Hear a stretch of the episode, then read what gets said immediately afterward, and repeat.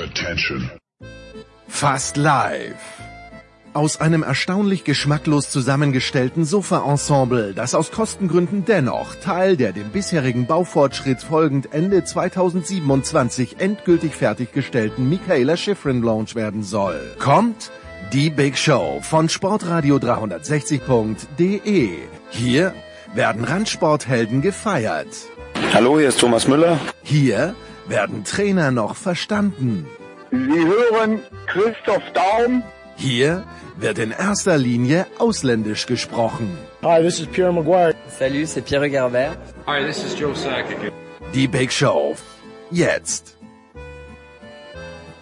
Die Big Show 470. Wir gehen voller Freude rein, denn wir wissen nicht nur, wer im Europa League Finale steht, sondern auch, wer das Endspiel der Champions League bestreiten wird. Und um das zu besprechen und noch vieles mehr, haben wir eine kolossale Viererrunde um uns geschaut.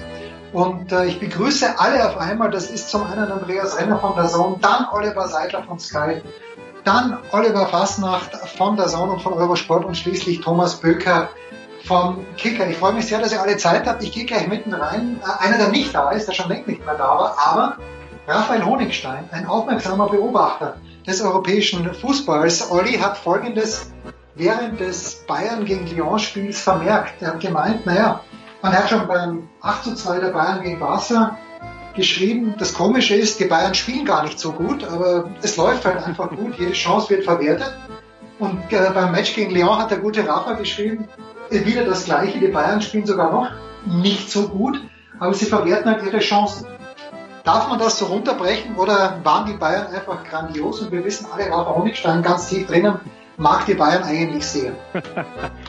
man darf ja grundsätzlich alles schreiben und alles sagen und äh, wenn man dann ein paar Belege dafür findet, ähm, dann ist das auch alles okay und in dem Zusammenhang muss man ja auch sagen, dass sowohl gegen Barcelona als auch gegen Lyon die Bayern gerade in der Anfangsphase ähm, schon ihre Schwierigkeiten hatten. Barca hätte nach dem 1-1 in Führung gehen können. Äh, Olympique hätte eigentlich äh, die Führung erzielen müssen. Die München hätten sich nicht beschweren dürfen, hätte vielleicht sogar schon 0 zu 2 gestanden nach 15, 16 Spielminuten. Aber das ist ja dann eben auch eine Qualität. Äh, Memphis Depay und Ekambi sind mit ihren großen Möglichkeiten gescheitert und Nabri hat den Arjen Robben Move gemacht und ähm, mit einer ja, mit einer Möglichkeit, die man noch nicht mal per se in der Entstehung als Großchance bezeichnen kann, das 1 zu 0 erzählt. Also das ist schon auch unglaubliche Qualität, weil danach nach einer Führung natürlich Souveränität mehr in die Ballzirkulation hineinkommt. Klar, die Bayern haben sie auch selber immer wieder gesagt, spielen mit ihrer hohen letzten Linie eben auch ein großes Risiko, weil sie viel Raum im eigenen Rücken verteidigen müssen. Wenn du dann 0-1 oder 0-2 zurückliegst, musst du noch mehr Risiko gehen und gibt's dann eben den Hochgeschwindigkeitsläufern, in dem Fall wie Depay, Ekambi oder gegen Paris dann ähm, über die drei Tenöre werden wir noch reden, die Möglichkeit, da noch mehr Unheil anzurichten. Aber grundsätzlich musst du sagen, was das Selbstverständnis angeht, was die ähm, Ballzirkulation, was die Eröffnung, auch was die Tiefenläufer angeht, was die Verwertung angeht, sind einfach viele Sachen beim FC Bayern so dermaßen toll funktionieren überragend, ist so abgestimmt, dass man sagen muss, das ist schon wirklich, also das ist wirklich High-End. Das ich weiß nicht, PSG, momentan Liverpool, Inter, Bayern, das ist momentan das, was Europa an absoluter Top-Qualität zur Verfügung hat. Wir müssen vielleicht auch fairerweise für unseren Freund Rafa dazu sagen, dass äh, sich seine Aussage auf das Defensivverhalten in der Anfangsphase in beiden Spielen bezogen hat. Also ähm, das ist jetzt nicht so, dass er, dass er die, dass er die Bayern für ihre äh, Gesamtleistung in beiden Spielen kritisiert hat. Er hat halt nur angemerkt und das nicht zu Unrecht, dass es Phasen in beiden Spielen gab, wo es auch anders hätte laufen können. Ja, äh, und wenn man jetzt ein kleines bisschen ähm, vielleicht das Haar in der Suppe suchen möchte, Thomas, ich weiß, es ging dämlich, Lewandowski hat in neun Champions League Spielen hintereinander getroffen, aber ich bin ja der Erste, der mir die Hand hebt und sagt, der beste Stürmer äh, seit Roy Mackay im Grunde genommen, der keine Chancen vergibt, aber vor dem 2 zu 0 am Mittwochabend dachte ich mir, ja komisch, also normalerweise macht er die Augen zu und haut den rein. Äh, ist das, das das kleine, kaum merkbare Haar in der Suppe des FC Bayern München, dass Lewandowski vielleicht nicht ganz, dass er nur zu 92 Prozent auf der Höhe seines Schaffens ist, Thomas?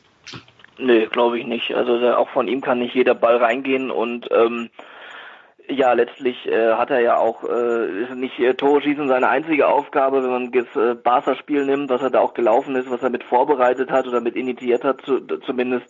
Ähm, das, das zählt genauso. Wer dann den Ball reinmacht, ist, ist letztlich völlig wurscht. Auch Lewandowski äh, ist das, äh, das sieht man an einigen Szenen auch nicht so wichtig. Der legt im Zweifelsfall auch lieber nochmal quer, äh, wenn der andere besser postiert ist, als selber zwanghaft und krampfhaft den Abschluss zu suchen. Also das sehe ich nicht. Er hat, äh, wie gesagt, es stimmt, es ist nicht jeder Ball von ihm drin, aber von wem ist das schon äh, der Fall?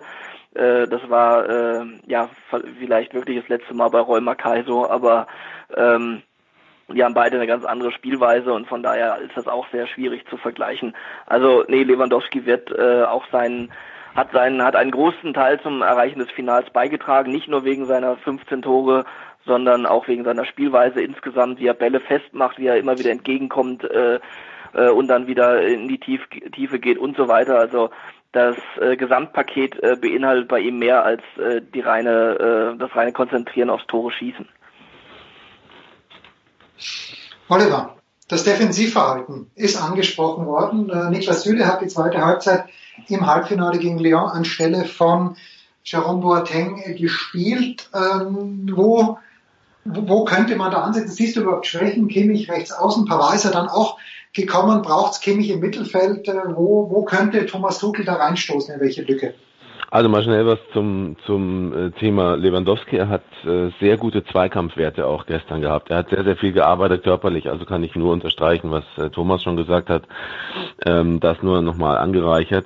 Und äh, die Sache mit mit Pavard, da hatte ich, also das war für mich eigentlich so der erste, da habe ich wirklich gezuckt, als der reinkam, weil ich mir dachte, ja, das könnte schon ein Indiz sein für den Sonntag. Ich glaube sogar tatsächlich, dass er am Sonntag Pavard spielen lässt. Ähm, ich hielte es zwar für einen Fehler, aber das muss Hansi Flick natürlich selber wissen, um Gottes Willen. Weil ich halte halt für, für ein Risiko, der Mann war immerhin verletzt, ähm, die paar Minuten jetzt okay, ganz nett, aber ähm, wenn das schief geht, äh, denn damit ist ja eben eine Umstellung auch, äh, geht ja einher. Ähm, wobei ich jetzt im Moment nach dem Spiel von gestern nicht ganz so traurig wäre, wenn Thiago nicht spielen würde. Das war jetzt nicht sein bester Tag, finde ich. Ein paar Nachlässigkeiten am Anfang und äh, durchaus auch recht unkonzentriert zwischendurch hat er sich dann wieder gesteigert. Ich fand sowieso, dass die Bayern gestern am Anfang eher unkonzentriert waren. Mir hat so ein bisschen die Schärfe gefehlt. Und das äh, Problem war natürlich auch, dass sie nicht ins Tempo richtig gekommen sind am Anfang, weil Lyon das unglaublich stark gespielt hat. Und es ist tatsächlich so, es ist eine Frage von Klasse, ein Klassenunterschied dann eben auch. Der eine macht die Tore, dann die anderen nicht.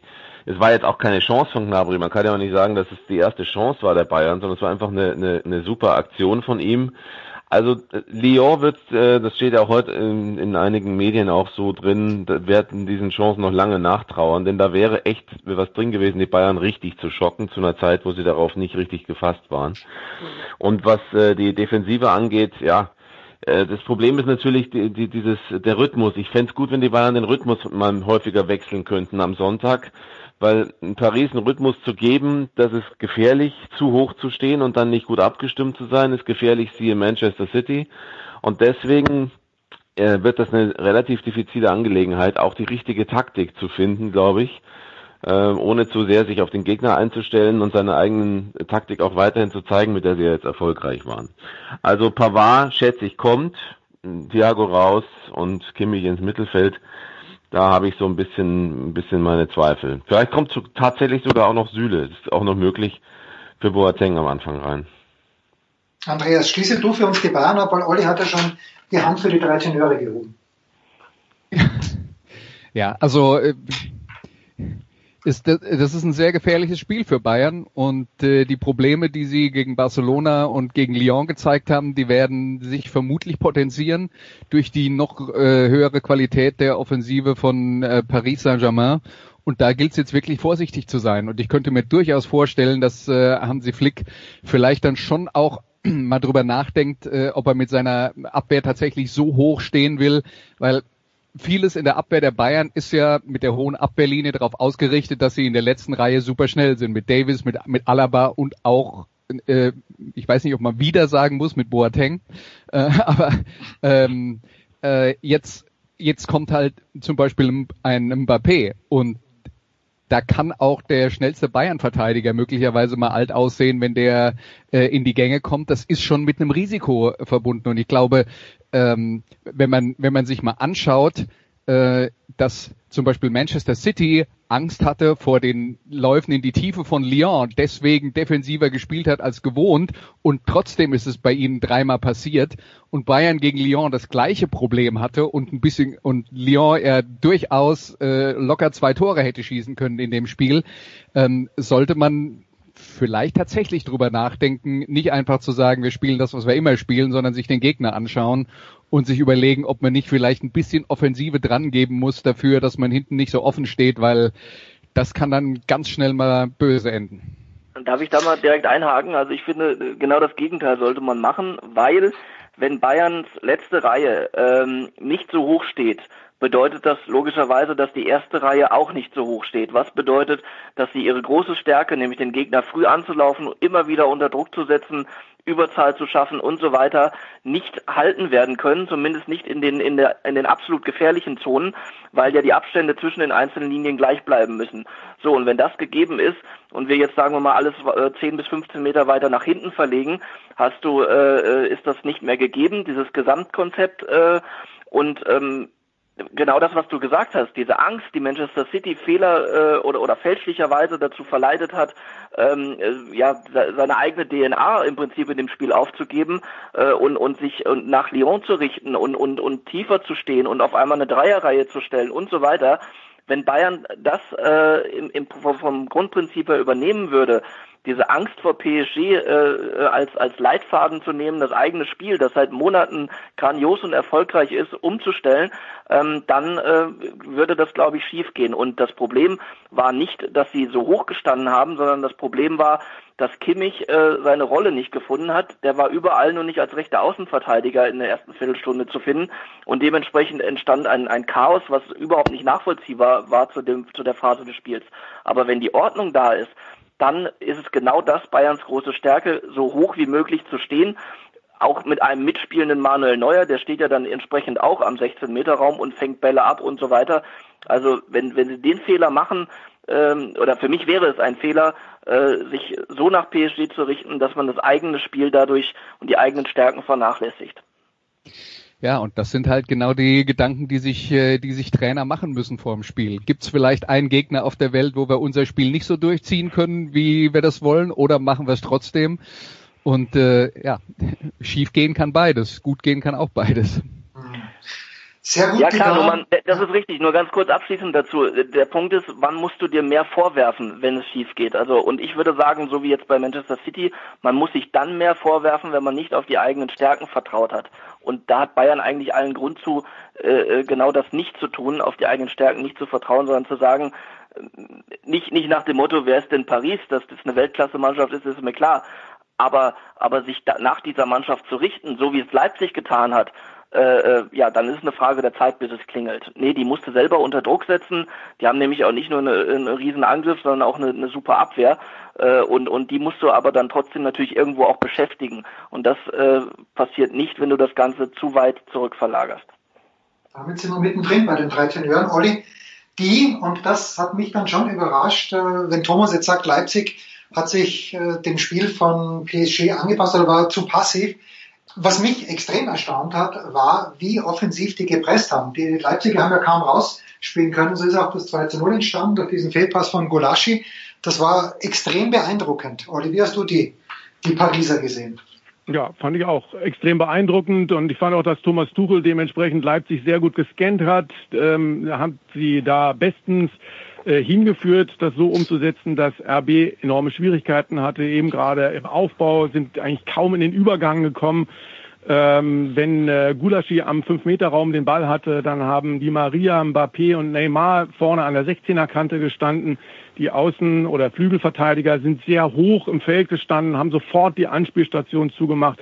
Marquinhos hat äh, schon auch auf die entsprechende Position im Mittelfeld dann Druck ausgeübt. Das war extrem schwer für Leipzig da rauszuspielen und ähm, ja auch vor dem Hintergrund, dass sie eben eigentlich nicht ihre eigene DNA auf den Platz gebracht haben, ähm, war das dann auch so, dass sie offensichtlich ein Stück weit dann verunsichert waren. Also du kannst Leipzig jetzt überhaupt keinen Vorwurf machen, die haben eine fantastische Champions League-Saison gespielt, aber sie haben eben nicht Leipzig at its best in diesem Halbfinale auf den Platz gebracht. Und insofern ist es schade, weil sie sind unter ihren Möglichkeiten geblieben. Sie hätten ein besserer Herausforderer für Paris Saint-Germain sein können, die das richtig gut gemacht haben, aber die haben jetzt in diesem Halbfinale auch nicht die Sterne vom Himmel herunterspielen müssen.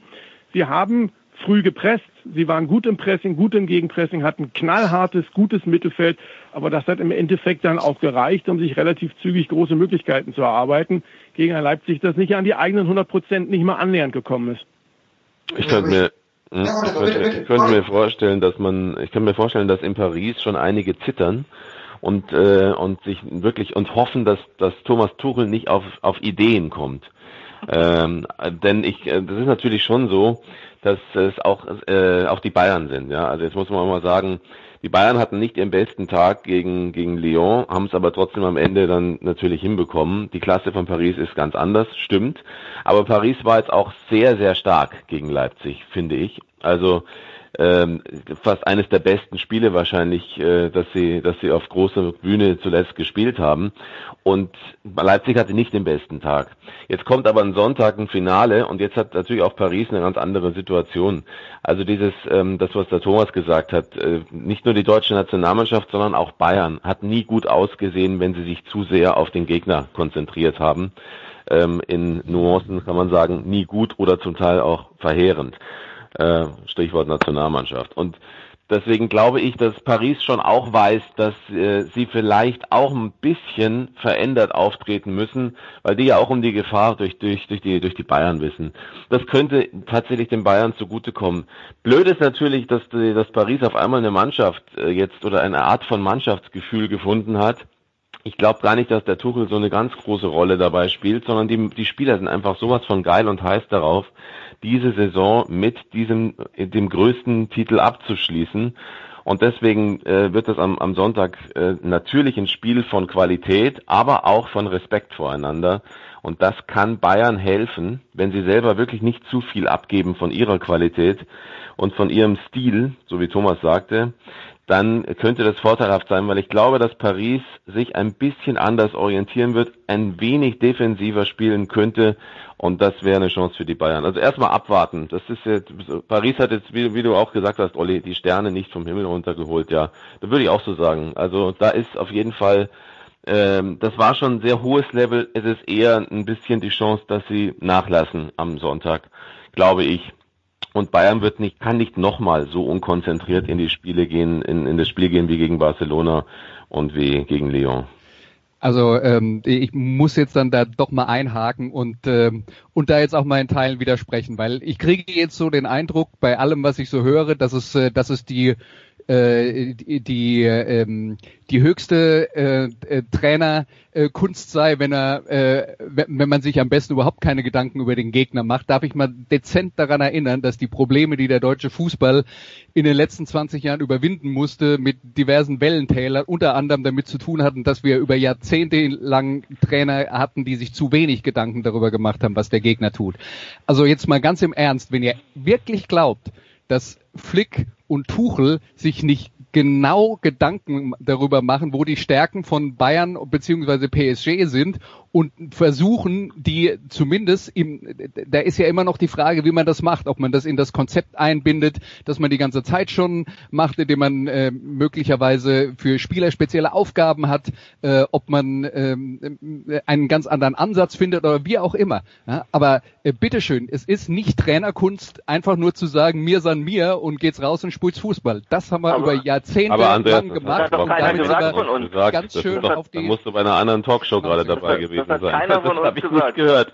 Wir spielen ja nicht auf der Playstation und machen ja auch hier Ja, nicht gerade du irgendwie... hast schon, du hast schon gesagt, die Deu der, der deutsche Fußball ist immer schlecht gelaufen, wenn man sich nach dem Gegner gerichtet hat. Und das Du ist zum aber- Beispiel eine These, aber- der will jetzt mal drastisch widersprechen. Aber du hast gerade gesagt, na, du hast aber jetzt ja gerade an, an uns gesagt, nach dem Motto, wenn, wenn ihr glaubt, dass keiner da sich Gedanken macht.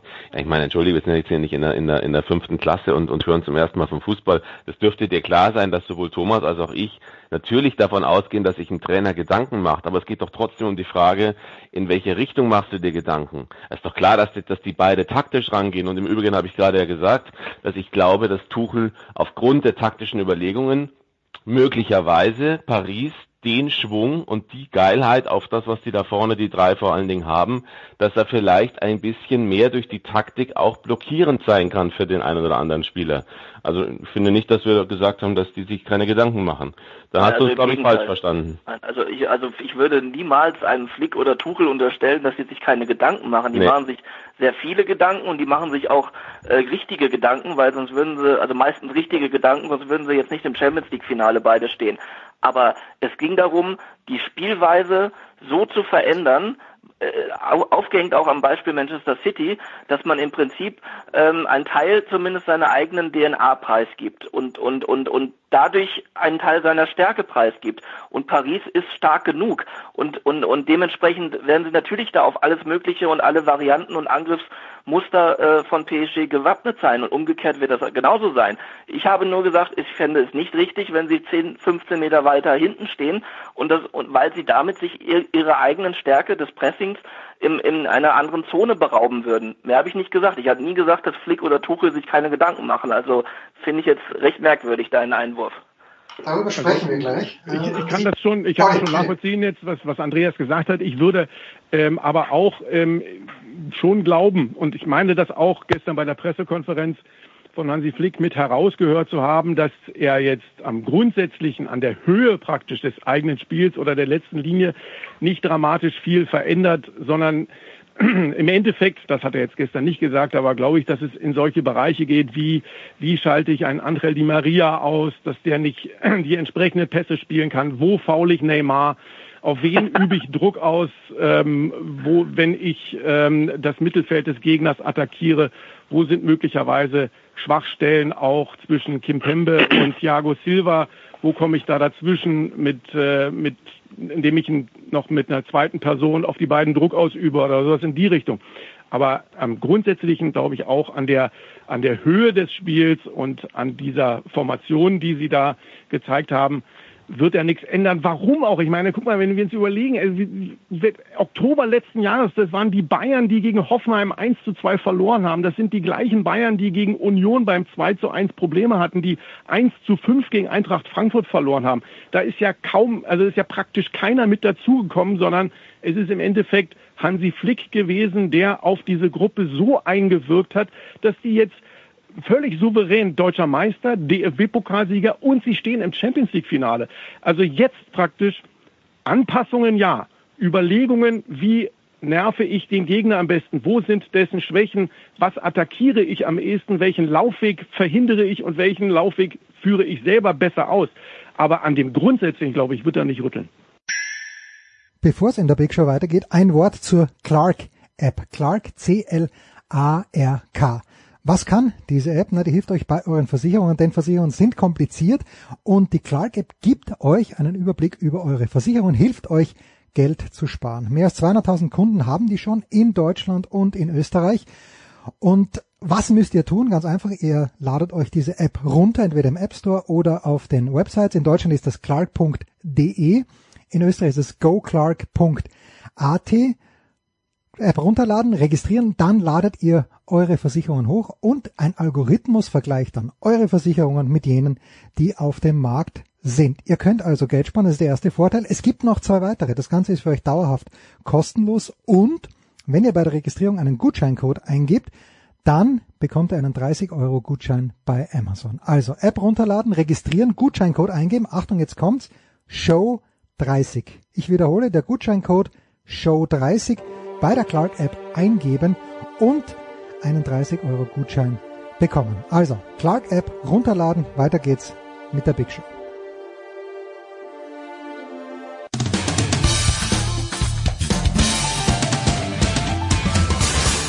Hi, hier ist Dritter Steffen und ihr hört Sportradio 360. In der Big Show 470 geht es weiter mit Fußball, präsentiert von bet365.com. Heute noch ein Kontoeröffnung bei bet365.com und einen Einzahlungsbonus von bis zu 100 Euro bekommen. Oliver Seidler von Sky ist in der Leitung, Andreas Renner von der Zone, Oliver Fastnacht von der Zone und von Eurosport und auch Thomas Böker vom Kicker. Und ich glaube, die interessanteste Überlegung, die ein Trainer in den vergangenen Tagen, ich möchte sagen Wochen, vielleicht sogar Jahren angestellt hat, war sicherlich jene von Julian Nagelsmann, wie er auf diesen Anzug gekommen ist, den er im Halbfinale gegen PSG getragen hat. Aber dennoch die Leipziger, ähm, Olli, ich glaube, du warst in diesem Jahr recht oft bei den Leipzigern, auch für Sky in der Bundesliga am Start. Ich habe mir dann doch gedacht, also hinten Upamecano natürlich jetzt nicht ganz so gut wie gegen Atletico, aber auch nicht ganz so sichtbar, weil es ein anderes Spiel war. Aber nach vorne hin, da fehlt den Leipzigern eigentlich was, weil in der Tennissprache würde man sagen, Paulsen hat seit Wochen keinen Ball mehr getroffen. Schick war wohl nicht ganz fit, also da, da fehlt ein bisschen was. Wie siehst du das? Ja, ein bisschen was, du kannst ja auch kannst ja einen Namen draus machen. Also natürlich. Ein gewisser Werner, eine gewisse genau. Nummer 11. So, äh, natürlich fehlt äh, RB Leipzig ein gewisser Timo Werner. Also das ist natürlich eine eine Waffe, wenn du die auf dem Platz hast, ist das schon ein bisschen was anderes, als wenn du vorne äh, Paulsen, Sabitzer, Olmo praktisch in einem Dreieck hast mit Leimer und Kunku flankiert auf, auf, auf Seitenposition, dann dementsprechend noch Klar, wenn du ähm, in einer solchen Situation, wo du gegen PSG dann auch unter Druck gerätst, wenn du dann auch mal hinter deren Kette spielen kannst mit jemandem, der dann mit zweifacher Lichtgeschwindigkeit ähm, den Ball nachsteigt und den auch noch, auch noch bekommt, das, das ist natürlich ähm, eine andere Grundkonfiguration. Also insofern hat ein Timo Werner in diesem Spiel auch gefehlt, aber wir hatten vorhin schon mal im Einstieg darüber gesprochen. Ich äh, bin der Meinung, wenn Leipzig eher die eigene DNA, das eigene Anlaufen, das Pressen, Gegenpressing, auch da ähm, sehr aktiv hochstehen, den Gegner nicht äh, zur Entfaltung kommen lassen. Dieses Pressen, also eins gegen eins plus eins, noch jemand praktisch als äh, in der Nähe haben, um Ball, um, um Abspieloptionen zuzustellen. Das, wir hatten, glaube ich, in der, ich glaube, wir haben in der Halbzeitpause 15 oder 16 Fouls von Leipzig gezählt, was ja immer eben ein Indiz dafür ist, ich glaube am Ende waren es 30 oder sowas, das äh, ein Indiz dafür ist, dass du als Spieler zu spät kommst. Wir sind einfach fast immer zu spät in der Aktion gewesen. Der Abstand war nicht perfekt, sowohl in den Reihen als auch unter den einzelnen Spielern. Das ist normalerweise das, was ähm, Ralf Rangnick ähm, denen mitgegeben hat. Das haben die eigentlich mit der Muttermilch aufgesogen. Und das haben sie halt gegen Paris nicht gezeigt. Weil sie es teils nicht konnten, weil Paris eben auch stark war, aber weil der Ansatz auch ein anderer war. Und wenn sie das gezeigt hätten, hätten sie wahrscheinlich auch verloren, aber man hätte wohl mitgenommen, irgendwie, man hat halt als Leipzig verloren und nicht als das, was man da gezeigt hat. Gut, also Sonntagabend, 21 Uhr, PSG gegen den FC Bayern München. Schon am Freitag, Andreas, das Finale der Europa League zwischen dem FC Sevilla, der sich, darf man sagen, glücklich gegen Manchester United durchgesetzt hat und Inter Mailand, die sehr souverän gegen Schachtja Donetsk gewonnen haben. Andreas, ich glaube, du weißt, mein Lieblingswort ist Effizienz und niemand übrigens benutzt Effizienz besser als Oliver Seidler. Das möchte ich hier mal an dieser Stelle ganz, ganz äh, explizit anmerken. Andreas wird, sich die Andreas wird sich die effiziente Mannschaft durchsetzen oder dann doch, also aus meiner Sicht ist Inter schon Favorit, gerade nach den beiden Spielen, die sie auch gegen Leverkusen und gegen Donetsk gezeigt haben. Ich weiß nicht, ob ich, äh, ob ich so weit gehen würde, zu sagen, dass Inter Mailand äh, Favorit ist. Ähm, man, man, muss natürlich auch dazu sagen, ähm, Olli Seidler hat ja vorhin auch zu Recht äh, Mannschaften aufgezählt, die im Moment quasi die europäische Spitze sind. Und da hat er auch Inter Mailand aufgezählt. Und wenn man die jetzt in der Europa League äh, Endphase gesehen hat, dann kann man auch auf diese Idee kommen. Aber wenn man sie über die italienische Saison verfolgt hat, dann waren da schon sehr viele Höhen und Tiefen mit dabei. Und ähm, äh, insgesamt war, war, tatsächlich, war man tatsächlich bei Inter Mailand nach äh, am Ende der, der äh, regulären Saison in Italien äh, eher frustriert als zufrieden damit, dass man äh, besser abgeschnitten hat als in den zehn Jahren vorher. Aber diese Mannschaft hat halt mit Conte einen klaren Plan und ähm, äh, die die Art von Fußball, die Antonio Conte spielen lässt, die erkennt man halt auch überall wieder und er hat mit, das muss man dann auch sagen, Romelu Lukaku einen der der ideal gemacht ist als diese Anspielstation mit dem Rücken zum Tor, der den Ball vielleicht besser abschirmt äh, als jeder andere Mittelstürmer auf der Welt zurzeit, der in der Lage ist, äh, daraus selber gefährliche Situationen zu entwickeln, die Mitspieler ins äh, Spiel zu bringen. Ähm, das, äh, das ist schon eine, eine unglaubliche Stärke bei, äh, bei Inter Mailand. Sevilla ist eine Mannschaft, die nicht so äh, spektakulär ist, aber die auf äh, an, an vielen Fronten sehr sehr solide ist. Jetzt sagst du glücklich gewonnen gegen ähm, Manchester United. Ja. ja. Nicht unglücklich, finde ich. Ja, ja also äh, die Wahrheit ist, in der Viertelstunde nach der Pause hätte Manchester United drei Tore schießen können, weil sie dreimal frei aufs Tor zugelaufen sind. Haben sie nicht gemacht.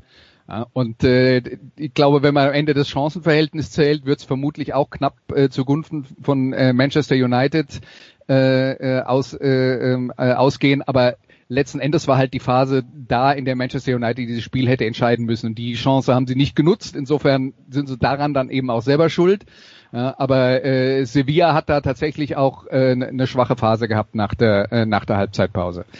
Ja, und bei Sevilla, ähm, ich denke, was man bei denen immer wieder in den Vordergrund stellen muss, ist, das ist eine Mannschaft, die vor dieser Saison quasi komplett umgekrempelt wurde.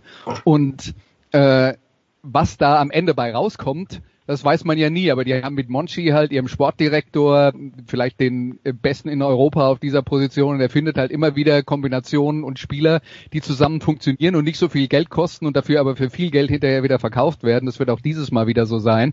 Ja, aber was denen fehlt im Vergleich zu Inter Mailand ist halt wirklich die individuelle Qualität in der Spitze. Da hat jetzt Luc de Jong gespielt oder Youssef äh, Enesiri und das sind jetzt auf internationalem Level sind das okay Spieler. Ja, aber es ist kein Lukaku und kein Lautaro Martinez. Und wenn es dann auch tatsächlich am Ende auf die Effizienz im Sturm ankommt, dann hat Inter wahrscheinlich tatsächlich den Vorteil. Ja, und damit die Frage an Thomas Böker. Wenn Lionel Messi nächstes Jahr bei Inter Mailand spielt, wird es dann zur europäischen Spitze reichen, Thomas? Oder ist Messi so weit über dem Zenit seines Schaffens, weil ich habe gar nicht gewusst, ich habe ihn gegen Bayern ganz, ganz selten gesehen. Nur zwischenzeitlich habe ich mich gefragt, äh, wo ist er, der gute Junge? Ist er so weit über seinen Zenit, dass er Inter Mailand nicht mehr helfen wird können? Also ich glaube, erstens nicht, dass Messi über seinen Zenit hinaus ist, sondern es ist immer noch der beste Fußballer der Welt. Ähm, in meinen Augen, äh, auch wenn er gegen Bayern natürlich nicht gut war, aber er hatte auch nicht unbedingt die Mannschaft äh, um sich herum, die ähm, das hätte oder ihn hätte auch stützen und mittragen können. Ähm, dann glaube ich weiter nicht, dass Inter Mailand äh, das Geld aufbringt, um Lionel Messi zu verpflichten. Und sollte das dann irgendwie doch passieren, dass sie das Geld haben und er auch noch dahin will und Barca ihn auch noch abgibt, ähm, dann wäre er unter Umständen ein sehr wichtiger Mosaikstein für Inter Mailand, aber ich weiß nicht, ob er so richtig, äh, das hört sich jetzt vielleicht ein bisschen blöd an, weil er der beste Fußballer der Welt ist, aber ob er in dieses Kontesystem überhaupt reinpassen würde, ähm, das ja doch, ähm, ja, sagen wir mal, nicht gerade proaktiv ist. Ähm, und dementsprechend weiß ich nicht, ob er sich dann, was das anginge, da auch so wohl fühlt. Also äh, großen Respekt vor Conte und vor Inter Mailand. Ich habe mich gefragt, äh, ich habe die italienische Liga jetzt nicht so ganz im Detail verfolgt, aber äh, ich habe mich nur nach den Eindrücken von Juve und Inter jetzt international zuletzt gefragt, wie das denn passieren konnte, dass Inter nicht Meister wurde, äh, weil die hatten einen klaren Plan und Juve, bei Juve war der irgendwie nicht so er, zu erkennen. Und ähm, ja, dann hat's dann halt doch irgendwie wieder gereicht äh, und, und ähm, Inter hat's dann irgendwo verschenkt. Aber ähm, wie gesagt, das ist alles prima und es ist auch für mich ein ganz offenes Finale jetzt am Sonntag. Aber ob, ob Messi und Conte zusammenpassen, das äh, könnte schwierig werden. Aber natürlich, wenn man ihn in seiner Mannschaft haben kann, unter welchen Umständen auch immer, was ich auch nicht glaube, aber wenn, dann äh, ist er natürlich überall gerne gesehen. Aber wenn er wechselt, dann glaube ich eher Richtung äh, Pep nochmal. Äh, und wenn der bei Manchester City bleiben sollte über die kommende Saison hinaus, ähm, was ja noch fraglich ist, jetzt nach dem, nach dem jüngsten erneuten Scheitern, ähm, dann glaube ich, ist das eher eine vorstellbare Konstellation, bei welchem Verein auch immer, ob in Manchester oder woanders wieder. Ähm, muss man auch jetzt mal abwarten, wie lange Kuhmann, der jetzt noch im Prinzip noch nicht mal da ist oder gerade angekommen ist, aber da muss man halt auch schauen, wie passt der jetzt zu Barca und äh, wird auf jeden Fall auf vielen Ebenen da spannend bleiben. Ja, das wäre mein nächster Punkt gewesen. Oliver, kannst du die Kritik an, äh, an Koeman, an Ronald Koeman nachvollziehen, die da lautet, jetzt hat er die holländische Nationalmannschaft so weit gebracht, jetzt haut er nach Barcelona ab. Also für mich wäre das, wie der Amerikaner so schön sagt, ein No-Brainer. Wie siehst du das? Also erstmal muss ich sagen, dass Messi natürlich nicht nur die Mannschaft nicht hatte, sondern die Mannschaft auch teilweise Messi nicht hatte in, in diesem Spiel gegen die Bayern. Weil du kannst jetzt, wenn äh, ein, ein Kapitän darfst du schon auch in die Kritik mit einnehmen. Ja, ja, war äh, mit drin, war mit ne? drin, aber äh, in seinem ja. Art, in seinem Auftreten. Ne? Ich meine, ja, ja, wenn eine Mannschaft, Fall, ja, ich glaube, es gab ja auch, also ich verstehe, was du meinst, aber man, also nur weil es Messi ist, ist es auch nicht so, dass man dann eine heilige Kuh nicht auch mal also zumindest besprechen darf. Und ich finde halt schon, dass, ähm, dass, dass er also eine Mannschaft, die von Messi geführt wird, finde ich, darf nicht und Messi als, als Kapitän darf mit einer Mannschaft nicht 2 zu 8 verlieren. Das äh, mag dann am Ende noch marginal nur sein für die, aber die Kritik war schon relativ laut. Und auch wie er wohl in der Kabine relativ wenig an Zuversicht, klar, ne, bei 1-4 ist auch schwierig, aber dazu ist er Kapitän. Ich, ich glaube, dass er nicht seinen besten Tag in jeder Hinsicht hatte. Äh, und zu Kuman, äh, zu Kuman kann ich nur sagen, äh, äh, ich bin ein bisschen überrascht, dass Barcelona auf, auf ihn setzt. Nicht, weil er es nicht vielleicht drauf hätte, aber ich hätte eigentlich gedacht, dass man den Fehler über Jahre, eine, eine, eine Überalterung einer Mannschaft in gewissen Mannschaftsteilen und ein Festhalten an vermeintlichen Ikonen ähm, dass, dass das jetzt am Ende ja auch mit zum Problem führte von Barcelona äh, in dieser Saison und dann eben letztlich auch gegen die Bayern, wundert mich schon, dass man jetzt auf eine eher ältere Lösung setzt. Ähm, ich hätte eigentlich gedacht, dass man jetzt mh, vielleicht einem jungen, äh, jüngeren Trainer eine Chance gibt. Aber du, also dann, das ist das Einzige, was ich dazu sagen kann, weil Kritik wirst du immer an jedem finden können. Ich habe einfach mich grundsätzlich gewundert über die grundsätzliche Ausrichtung auf der Trainerposition. Also was Kuman, was Kuman angeht, äh, Jens, ganz kurz, die, die eine Geschichte ist, äh, dass er wohl eine Klausel in seinem Vertrag in Holland auch hatte, äh, bei der Nationalmannschaft, dass er für Barcelona aus diesem Vertrag raus darf. Also das ist schon, wohl schon immer sein Traumverein gewesen. Und Oliver hat gerade angesprochen, warum, gesprochen, warum nicht einen jüngeren Trainer. Wir haben wohl mit Mauricio Pochettino gesprochen. Ähm, und da sind wir dann wieder bei dem Thema, wie in Fußballvereinen Entscheidungen getroffen werden. Pochettino hat halt eine Espanyol-Vergangenheit und angeblich waren ihnen dann Kuman, der halt eine Barca-Vergangenheit hat, lieber. Und wenn der Stallgeruch das Wichtigste ist, dann kommst du halt auf so eine Entscheidung.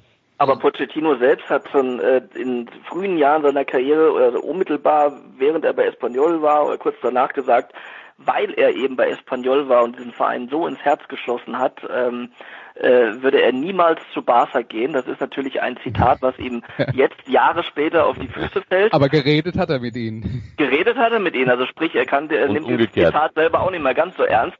Aber sowas bleibt natürlich hängen. Äh, da geht es um seine Glaubwürdigkeit. Äh, da geht es dann aber auch äh, in dem Fall dann auch nachvollziehbar darum, was vielleicht die Fans sagen, die natürlich nie das letzte Wort bei so einer bei so einer wichtigen Personalentscheidung haben sollten. Aber das Zitat gibt's nun mal und dementsprechend äh, war das nicht aus der Welt und ähm, ja. Von daher ist er dann letztlich nicht ausgewählt worden, je nachdem, wie weit die Gespräche überhaupt waren. Aber ähm, mal gucken, vielleicht kommt er irgendwann nochmal in Frage. Ja, Was gut, kommt als nächstes? Wechsel Campino zum FC Bayern. Ja, gut, es ist ja so, dass, dass ähm, die Geschichte mit Kuman ja auch schnell wieder zu Ende sein kann. Ne? Wenn man wenn man das jetzt hört, was der Victor Fonda sagt, äh, der sagt, dass wenn er Präsident würde, ein neuer Präsident würde, kann, dann würde er Kuman gleich wieder entlassen. Also schon allein aufgrund dieser Situation ist heute äh, ein ganz äh, guter Artikel dazu in der Sportbild auf, oder oder gestern schon gewesen. Äh, das ist natürlich aufgrund dieser Situation Wahnsinn, ja. Äh, das, das könnte kann sich nur zur Post entwickeln. Und wenn Andreas, wie du sagst, ja, ich meine klar, auf der einen Seite, äh, also hier genau der der der Weg des des Stallgeruchs äh, nun wird der Stall aber auch gleich wieder ausgemistet, wenn sich äh, möglicherweise der Chef, äh, der Chef äh, verändert. Ah, das ist lächerlich. Und äh, solange Leute miteinander sprechen, würde ich eigentlich wirklich davon ausgehen, dass beide eine Idee haben, ob es miteinander funktionieren kann, weil auf Schaugespräche äh, setzt kein Fan, aber auch sollte keiner, äh, der sich mit Fußball beschäftigt, groß setzen. Und das ist dann eigentlich fast ein Schlag ins Gesicht. Und wenn das, wenn das wirklich von beiden Seiten ein bisschen auch so, so, so ein Auflaufen, so ein Schauauflaufen war, fände ich es ganz schwach. Äh, weil ich mein Pochettino weiß inzwischen, dass er einen Marktwert hat, einen relativ hohen, den kann man sich aber auch kaputt machen durch bestimmte Entscheidungen. Naja, also das, diese die Geschichte Barcelona ist seltsam, die Kuhmann sowieso. Aber ist nachvollziehbar, wie Andreas sagt, klar, Kuhmann ist äh, natürlich aus einem anderen Stall sozusagen. Aber, aber wenn wir jetzt über diese, das, was du jetzt eben angeführt hast, Oliver, diese, der eine Präsident äh, bringt den Trainer mit, der nächste Präsident bringt den anderen Trainer mit. Dann hat jeder vielleicht noch irgendwelche Stars im, im Angebot. wenn ihr wissen wollt, was das Problem bei Barcelona ist, das ist die Grundlage. Ja? Also der, der ja, stimmt der vordersten Linie nicht. Und man hat halt über die Jahre, das ist ja auch schon zu Recht angesprochen worden, hat man hat zugelassen, dass die Mannschaft überaltert ist, weil man vielleicht auch nicht geschafft hat, sich von gewissen Leuten zu trennen, auch wenn ja. man äh, weil es halt verdiente Spieler sind. Ich verstehe auch, dass das schwer ist, das ist gar nicht der Punkt, aber ähm, man hat es halt nie gemacht und äh, man hat halt auch äh, zum Beispiel auf den, den sportlich entscheidenden Situationen Sportdirektor, ich weiß nicht, da gab es glaube ich fünf verschiedene in den letzten zehn Jahren. Ähm, äh, also auch, auch da gab es nie eine einheitliche Linie. Es wurden immer wieder Spieler verpflichtet, die Trainer haben regelmäßig gewechselt, da waren die Spieler nicht mehr gefragt, die der Trainer vorher verpflichtete und so weiter und so fort.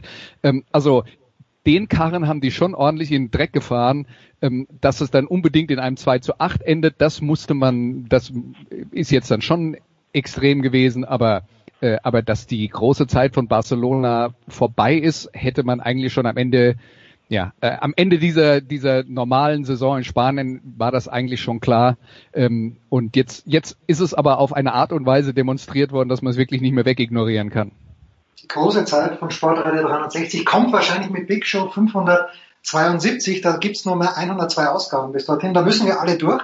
Ich bedanke mich bei dir, Andreas. Am kommenden Sonntag haben wir wieder Musik. Ganz schnell. Wer wird äh, Gast sein bei dir? Am kommenden Sonntag äh, werden wir reden mit Stefan Rosskopf, dem äh, Pressesprecher des ersten FC Kaiserslautern. Und wer Rossi nicht kennt, ähm, es wird um Punkrock gehen. Oh mein Gott, oh mein Gott. Rein, ah, Oliver Fassner wird uns Oliver Fassner wird uns noch weiter durch die Sendung begleiten, denn der Oliver wird dann gleich zum Tennis noch Stellung nehmen. Danke Thomas Böker, danke Olli Seidler. Olli hat natürlich seine Musik bei uns auch schon präsentiert und äh, das war von auch von für die Finalen. Ja, bitte, bitte, bitte. Achso, Entschuldigung, unbedingt. Ja, Olli, bitte, du beginnst gleich. Olli. Also ich ähm, glaube ja, dass das nochmal was ganz Besonderes ist, wenn es dann wirklich, wenn du im Finale stehst und wenn es darum geht, das zu rocken. Und deshalb glaube ich an die Macht der Psychologie und ähm, der FC Sevilla, der irgendwie, obwohl es eine veränderte Mannschaft ist, in seiner DNA das hat, dass man dieses Turnier, diesen Wettbewerb für sich entscheiden kann. glaube, FC Sevilla fünfmal im Finale gestanden in der Europa League, Schrägstrich UEFA Pokal, immer gewonnen. Also für mich leichter Favorit gegen Inter, obwohl ich die als besser äh, empfinde. Und bei Bayern genauso, da sehe ich die Bayern leicht favorisiert, weil sie das in ihrer DNA haben, dass das geht. Für Paris ist es dann eben einfach wirklich nochmal was ganz Besonderes, Champions League Finale. Thomas. Ähm, 2-1 für Inter und 2-1 für Bayern wäre auch mein Tipp im Großen und Ganzen. Oliver? Beide gehen ins Elfmeterschießen, Inter gewinnt oh. im Elfmeterschießen und Paris gewinnt im Elfmeterschießen.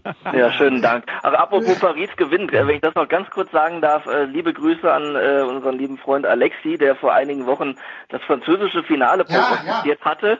Äh, ich hatte das im ersten Moment, muss ich sagen, etwas äh, lächelnd abgetan, äh, habe mich dann länger damit befasst und habe es, je ernster, je weiter der Wettbewerb ging, umso ernster habe ich es genommen. Ich habe dann gestern noch mit ihm geschrieben und er hat selber gesagt, er ist auch froh, dass es jetzt dieses Finale gibt. Aber äh, das war schon eine mutige Prognose, aber gar keine so weit hergeholt. Also der französische Fußball ist vielleicht in nächster Zeit mehr zu beachten. So es. Na gut, Sie sind ja was man so wird, auch Weltmeister geworden. Andreas, dein abschließender Tipp noch für die beiden Spiele. Der französische Liga-Fußball, natürlich. Der, ja, ja, natürlich. der, der National, die Nationalmannschaft müssen wir drüber reden, klar. Andreas. Also äh, in der Europa League, ähm, du hast das Argument ja schon gebracht mit der Effizienz. Äh, ich denke auch, dass das Inter Mailand knapp gewinnen wird. 2-1, äh, eben sowas in der Preislage klingt realistisch. Champions League Finale erwarte ich ein 4 zu 3. Ich habe mich aber noch nicht entschieden für wen. Ja, sieben Tore. Ah, Je nachdem, wie hoch die Abwehr steht halt. Eben. Ja, das ist erstaunlich. Und hast du, da, hast du da ein Elfmeterschießen drin oder bist du da oder nein, Verlängerung? Nein, nein, aber kannst du nicht auf sowas, es geht nach 90 Minuten 4-3 aus.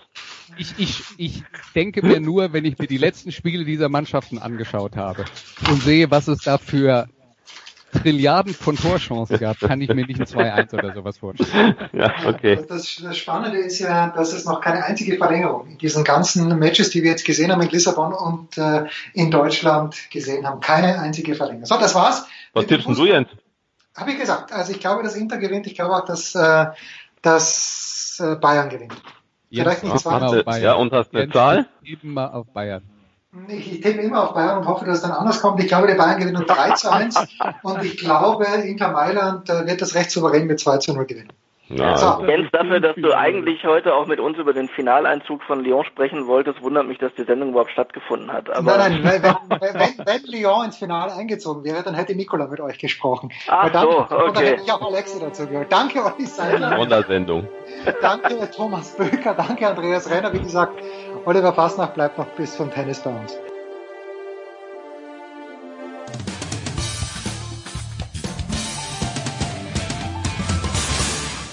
Grüß euch, da ist der Manuel Feller und ihr hört Sportradio 360. Es geht weiter in der Big Show 470 und wir wenden uns nun dem Motorsport zu am vergangenen Wochenende. Manche sagen Prozession dazu, was sich da getan hat in Barcelona. Wir nicht, denn wir sind große Freunde der Formel 1 und mit dir. Heute wieder die erweiterte Runde. Zum einen die beiden Stefans, Stefan de Voice Heinrich von Motorsport TV, dann von motorsport.com Stefan Eden und von Formel 1.de. Er hat es mal wieder geschafft. Christian Nimmervoll, auch ein großer Tennisfreund, wie wir wissen. Christian, ähm, Lewis Hamilton hat natürlich gewonnen in Barcelona. Wir sind davon ausgegangen, dieses Reifendebakel, das sich da in Silverstone beim zweiten Rennen getan hat, ein einmaliger Ausrutscher, war es vielleicht sogar ein kleines bisschen gecastet. Ich kann mir keinen Reim drauf machen ich glaube, dass die Bedingungen in Barcelona ein bisschen anders waren. Also Silverstone war, da sind sehr viele Parameter zusammengekommen, die, glaube ich, Mercedes einfach auf einen, auf einen wunden Punkt getroffen haben.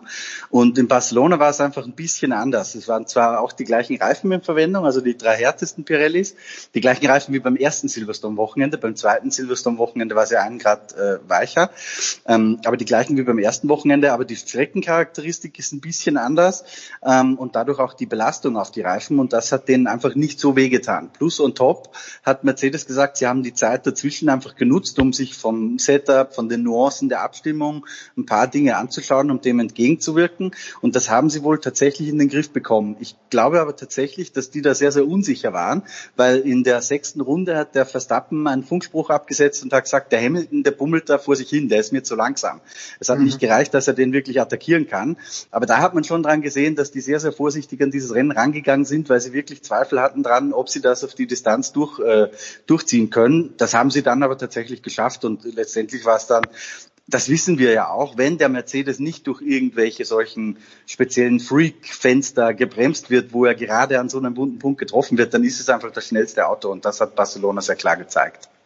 Hat uns aber der Voice Barcelona dann auch gezeigt, dass Max Verstappen mindestens der zweitbeste Fahrer im Feld ist weil mit dem unterlegenen Auto eigentlich nie Probleme hatte, Bottas abzuwehren. Ja, äh, es ist keine Frage, dass Bottas ein hervorragender Nummer zwei Fahrer ist, sehr zuverlässig, wichtige Punkte für Mercedes holt, für die Konstrukteurs-WM, aber ähm, unter normalen Umständen ist er fahrisch nicht auf dem Niveau. Auf einer Runde durchaus schon, da hat er ja doch das eine oder andere Mal Hamilton knacken können. Und da hat dann sogar der Lewis Hamilton ordentlich zu beißen, aber über die Renndistanz fehlt es dann doch ein bisschen. Ähm, das Commitment, die Hochkonzentrationsfähigkeit, die Starts sind oft bei ihm nicht ganz so brillant. Also da sind große Schwankungen drin, anders als bei Hamilton. Und es gibt im Grunde zwei Hauptprotagonisten in diesem Jahr, ist überhaupt gar keine Frage. Das ist Hamilton und das ist Max Verstappen ähm, der im Grunde über den Möglichkeiten des Red Bull fährt. Ähm, zweite, dritte Plätze sind aktuell eigentlich kaum möglich. Ähm, und wenn er nicht beim, beim äh, Österreich Grand Prix durch einen Elektronikdefekt gestolpert wäre, äh, dann wäre auch punktemäßig ein bisschen mehr dran. Ähm, es sieht natürlich nach der Bilanz aktuell so aus, so viele Siege auch in diesem Jahr 2020 schon wieder von Hamilton, als wäre der einsam und äh, alleine auf dem Weg zum Rekordtitel oder zumindest zum Titel, um mit äh, Michael Schumacher gleichzuziehen. Ich glaube das noch nicht so ganz, denn ähm, da muss nur mal der Christian Nimmervoll hat es gerade gesagt, das Freak-Zwischenfall wieder passieren, ein Ausfall von Hamilton und Verstappen gewinnt. Ähm, der hat sich wirklich verbissen, der Verstappen, und ich habe den Eindruck, bei Red Bull sehen sie ein bisschen Licht am Ende des, des Tunnels. Sie beißen, sie, sie arbeiten intensiv offenbar und äh, es ist toll, was der fahrisch immer wieder zeigt und ähm, wie gesagt über den Verhältnissen des Autos. Ja, Stefan Ehlen, wer auch eigentlich über die Verhältnisse seines Autos gefahren ist, das war Sebastian Vettel. Wer hätte gedacht, Stefan, dass wir irgendwann mal sagen, no, siebter Platz, grandiose Leistung oder übertreibe ich da ein kleines bisschen? Also grandiose Leistung, glaube ich, angesichts dessen, was die Mühle drauf hat für Sebastian Vettel, war es schon ganz gut. Er hat ja ein neues Chassis gekriegt. Man hatte da ja festgestellt, dass wohl ein Riss im Auto war. Und man hat dann also gesagt, man tauscht das Material komplett aus. Ja, das war jetzt aber auch nicht so der heilige Gral insgesamt für Sebastian Vettel. Für Ferrari ist es einfach so, das Fahrzeug ist ultra schwierig zu fahren und ist einfach schlichtweg zu langsam. Das sagen ja auch die ganzen Fahrer aus den Kundenteams, die den gleichen Ferrari-Antrieb haben da geht einfach nichts. Es ist keine Leistung da und das Auto schiebt einfach nicht vorwärts. Und Sebastian Vettel hat insofern noch das Beste draus gemacht, weil P7, das muss man einfach so sehen, wenn du vorne zwei Mercedes hast, dann hast noch zwei Racing Point, dann hast noch den Verstappen, naja, dann sind halt schon mal fünf Positionen vorne drauf besetzt, dann hast du noch starke McLaren und so weiter und so fort. Und dann ist P7 vielleicht gerade einfach realistisch das, was Ferrari unter normalen Umständen zu leisten imstande ist. Und das ist natürlich extrem bitter für Ferrari. Und da muss man eigentlich schon sagen, der Leclerc hat ja ein paar Mal Ergebnisse rausgefahren mit Podestplatz und das war auch durchaus begünstigt davon, dass es eine riskante Strategie war, dass es wilde Rennen waren. Aber tatsächlich Ferrari ja, aus eigener Kraft in die Top 5, das wird schon extrem schwierig dieses Jahr. Für Sebastian Vettel war es vielleicht ein kleiner Aufwärtstrend, aber eigentlich auch nicht wirklich, weil es gab schon wieder Knatsch mit Ferrari, es gab schon wieder Probleme am Funk. Ähm, da hat man, hat man sich wieder nicht so richtig verstanden. Er hat mal nachgefragt beim Team, ja, was machen wir jetzt mit der Reifenstrategie? Das Ergebnis war Stille, man hat ihm einfach nicht geantwortet und dann ein paar Runden später hat dann wiederum Ferrari zum Vettel gefunkt. Ja, was machen wir jetzt mit der Strategie? Also äh, das ist das ist ein Zirkus, was da tatsächlich gerade bei passiert bei Ferrari. Und man fragt sich eigentlich schon die ganze Zeit, ja, wie lange kann das eigentlich noch gut gehen? Ja, das ist so ein bisschen das, was da über allem schwebt momentan, finde ich, bei Sebastian Vettel. Ich persönlich glaube, er zieht es durch. Aber es ist Ferrari, es ist Formel 1. Wir wissen alle nicht, was es bedeutet, wenn wir nachher aus den nächsten zwei Wochen zurückkommen, äh, ob es dann nicht komplett Änderungen gibt oder ob nicht Sebastian Vettel dann irgendwann mal sagt, sorry Freunde, aber jetzt wird's mir allmählich wirklich zu blöd. Hm. Ja, also ich äh, habe das, ich habe das Rennen im ORF angeschaut und der Ernst Hausleiten hat immer gesagt, äh, dass, äh, oder der, der Ernst und auch der Alex Wurz haben sich gefreut, wie der Vettel dann plötzlich doch wieder mit seiner Box kommuniziert hat, weil das ist ja wirklich wie ein Kinder, wie ein Kindergarten, der da abläuft. Äh, jemanden, den wir gerne schelten in unserer Sendung, aber Christian, der immerhin einen vierten Platz geschafft hat, auch wenn das natürlich dadurch begünstigt war, dass Sergio Perez diesen äh, fünf Sekunden, diese fünf Sekunden Strafe gehabt hat, ist Landon, äh, ist Lance Stroll natürlich beide im Racing Point. Jetzt habe ich nicht ganz verstanden, Christian, Racing Point ist bestraft worden. Hat sich am Auto was geändert oder wird Racing Point in zwei Wochen wieder bestraft, weil sich am Auto nichts geändert hat? Das ist genau der Punkt, den, den viele kritisieren an diesem Urteil der FIA, ähm, die ja sagt, grundsätzlich die, die Teile sind aus also rein technisch gesehen sind die legal, ähm, aber der Weg, der dazu geführt hat, und das ist ein Bereich, der ein sportliche Reglement greift, wo man ja unterstellt, dass das vom Mercedes abgekupfert ist, der ist illegal. Dieses Vier-Urteil ist ja auch nicht endgültig. Das geht ja gerade vor den Court of Appeal, also vor das internationale Berufungsgericht, und da wird das ausverhandelt, weil die Optik dessen, dass man sagt, man bestraft dieses Fahrzeug oder den Vorgang, der damit in Verbindung steht, straft aber nur beim ersten Rennen und verteilt jetzt äh, konsequent äh, immer nur Verwarnungen, ähm, weil Renault ja auch ganz konsequent bei jedem Rennen natürlich protestiert. Ähm, tja, da kann man darüber diskutieren, vor allem auch, weil die 15 Punkte Abzug Racing Point ja überhaupt nicht wehtun. Ja, die stehen am dritten Platz in der Konstrukteurs-WM, da wären sie auch äh, mit diesen 15 Punkten mehr. Ob das am Jahresende dann wirklich einen Unterschied macht, wir werden sehen. Also das ist ein Urteil, über das man diskutieren kann und das passiert auch gerade. Ähm, Renault und Ferrari sind ja in Revision gegangen dagegen und da liegt es am, am Court of Appeal, die Klarheit zu schaffen, weil tatsächlich auch für mich nicht ganz nachvollziehbar, dass ein Auto, das in Österreich bestraft wurde und in genau der gleichen Konstellation, die die Rennen danach fährt, nicht mehr bestraft wird, sondern nur noch eine Verwarnung bekommt, das versteht man von außen betrachtet nicht. Der Voice, erleuchte uns, was wird da passieren? Ja, es ist, wir hatten ja schon in der letzten Woche sind wir darauf eingegangen, dass es eine, wie sagt man so schön, verschwurbelte Entscheidung, eine typische Vier-Entscheidung ist. Ähm, man lässt ja oft im Reglement, im technischen und sportlichen Reglement gewisse Grauzonen in der Hoffnung, dass dann Teams interpretieren, dass dann protestiert wird. Da hat man einen riesen Ballyhoo, da wird drüber diskutiert, da wird gesprochen, es werden die Medien springen drauf an. Ähm, es ist äh, wieder mal eine, eine sehr inkonsequente Entscheidung. Und äh, dass da äh, Leute sich hinterm Ohr kratzen, gerade die Renault-Mannschaft, die ja bestraft worden ist schon mal, ähm, und zwar ziemlich bitter und ziemlich deutlich, genau wegen, wegen des Verdachts eines Nachbaus. Äh, ist absolut verständlich, wobei man bei Renault gerne sagen würde, aber das ist nur eine persönliche Anmerkung, konzentriert euch erstmal auf euch selbst. Ähm, denn mit dem Budget, mit der Manpower, mit den Ankündigungen der letzten Jahre ist es für ein Werksteam ziemlich peinlich, was die Gelben da abliefern. Und sie haben es ja auch geschafft, Daniel Ricciardo äh, in die Flucht zu treiben. Ähm, das spricht nicht dafür, dass da äh, in absehbarer Zeit was, was Großes sich ändert. Und insofern sucht man dann natürlich auch Nebenkriegsschauplätze und vielleicht beim Vorstand in Frankreich äh, sagen zu können, naja, ähm, die vier hat so komisch entschieden und deswegen sind wir eben nicht so erfolgreich, trotz des Geldes, was er uns gibt. Ähm, was dabei rauskommt, ich glaube, das ist wie das Hornberger Schießen, kaum zu erwarten oder kaum vorherzusagen, was da passiert. Ähm, ich, ich gehe davon aus, dass es wirklich an die DNA, das hat man letzte Woche schon gesagt, der Formel 1 geht, wie viel darf man tatsächlich nachbauen. Wir hatten ja vor Urzeiten in den 70er Jahren tatsächlich auch mal so einen Fall mit Shadow, ähm, da wurde auch ein Auto innerhalb kürzester Zeit äh, komplett nachgebaut. Inzwischen sind die Regeln natürlich um Welten strikter. Äh, es wird sehr viel mehr darauf geachtet. Äh, und ich glaube, dass das schon eine sehr dreiste äh, Art und Weise war, wie Racing Point da nachgebaut hat. Möglicherweise hat man den Bogen überspannt. Das liegt jetzt in den äh, Händen der Entscheidungsträger und es wird ganz wichtig sein. Wollen wir auf Dauer tatsächlich, so man das erlaubt, wollen wir auf Dauer oder eben nur mit dem zugedrückten Auge gesagt, na ja, okay, es war nicht ganz in Ordnung, nicht im Sinne des Geistes der Formel 1, aber ihr könnt es schon mal machen.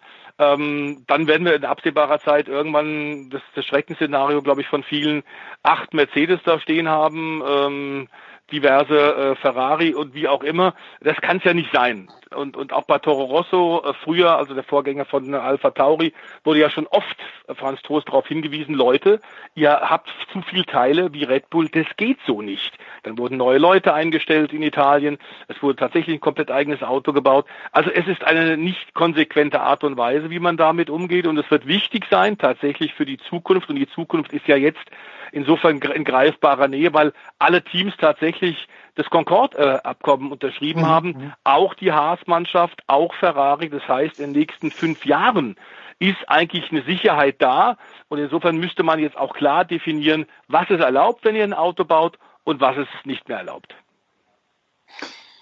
Ja, was erlaubt ist, das werden wir insgesamt noch, und das ist erstaunlich, dass wir schon sechs Rennen haben. Es gibt noch elf weitere, Stefan Edel, und äh, jetzt ist der mutmaßliche äh, restliche Formel 1 Kalender seit ein paar, ein paar Stunden wahrscheinlich erst äh, online und die Türkei ist dazugekommen, Istanbul am 15. November. Wir haben noch einen Doppelschlag in Bahrain erstens, erste Frage, ist das wirklich final, final? Zweite Frage, was kauft sich eigentlich ein Kurs dadurch, wenn er nur in diesem Jahr reinkommt? Gibt es da sowas wie Goodwill und muss der dann im nächsten Jahr weniger zahlen, um drin zu bleiben?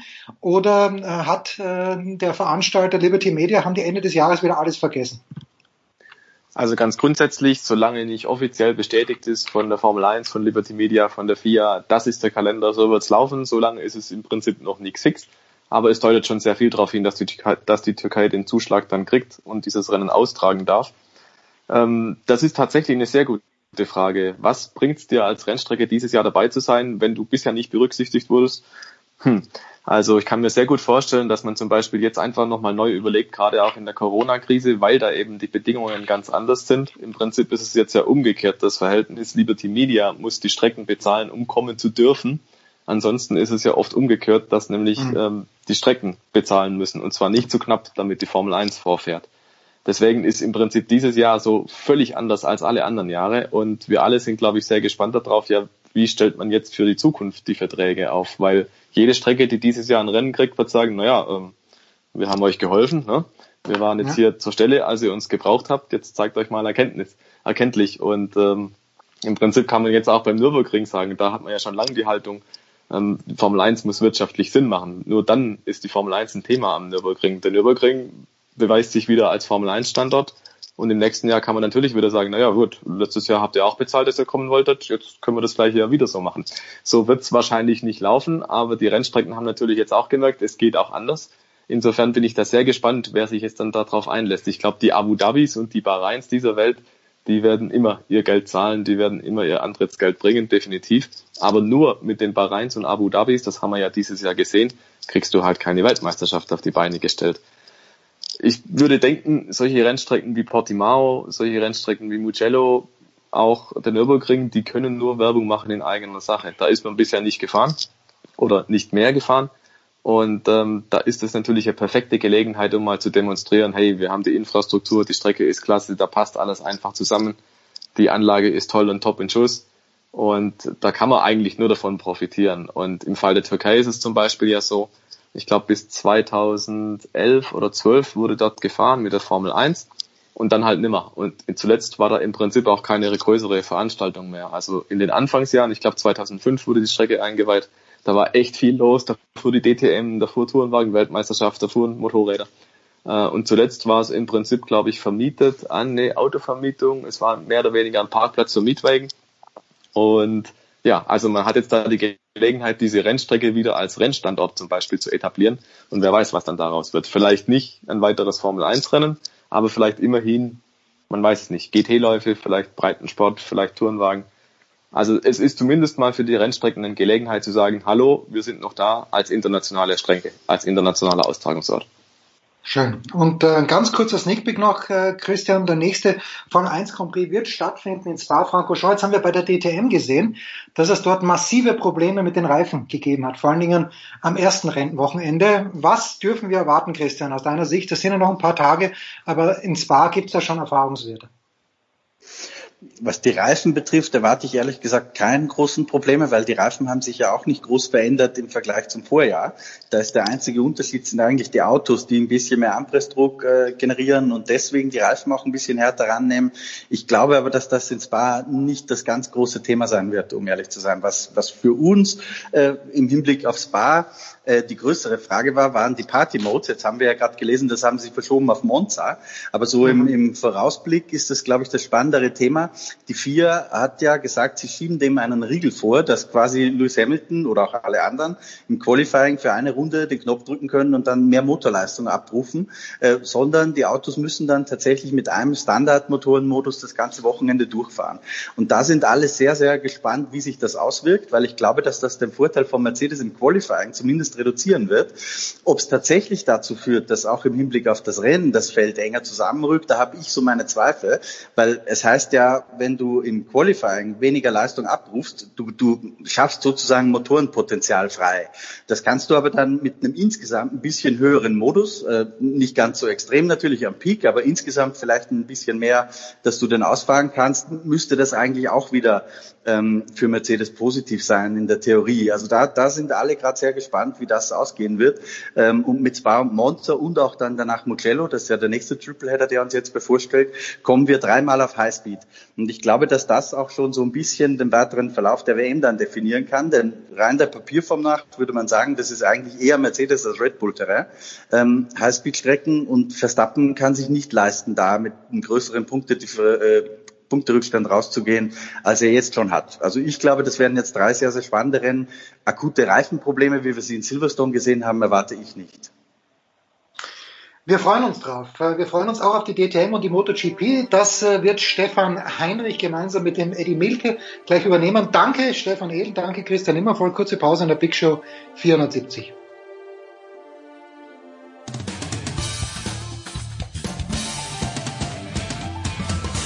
Hallo, Sie hören Christoph Daum, Sportradio 360.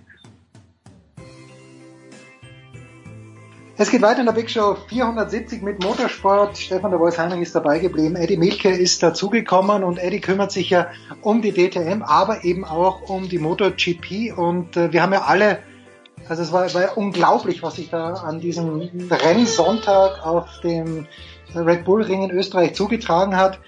Eddie, äh, ich fange mit dir an, ganz einfach platte Frage. Hat äh, die MotoGP und auch die Moto 2, haben die ihr ganzes Glück für dieses Jahr verbraucht? Weil dass da nichts passiert ist, oder so gut wie nichts also passiert bei diesen beiden Umfällen, ist Wahnsinn.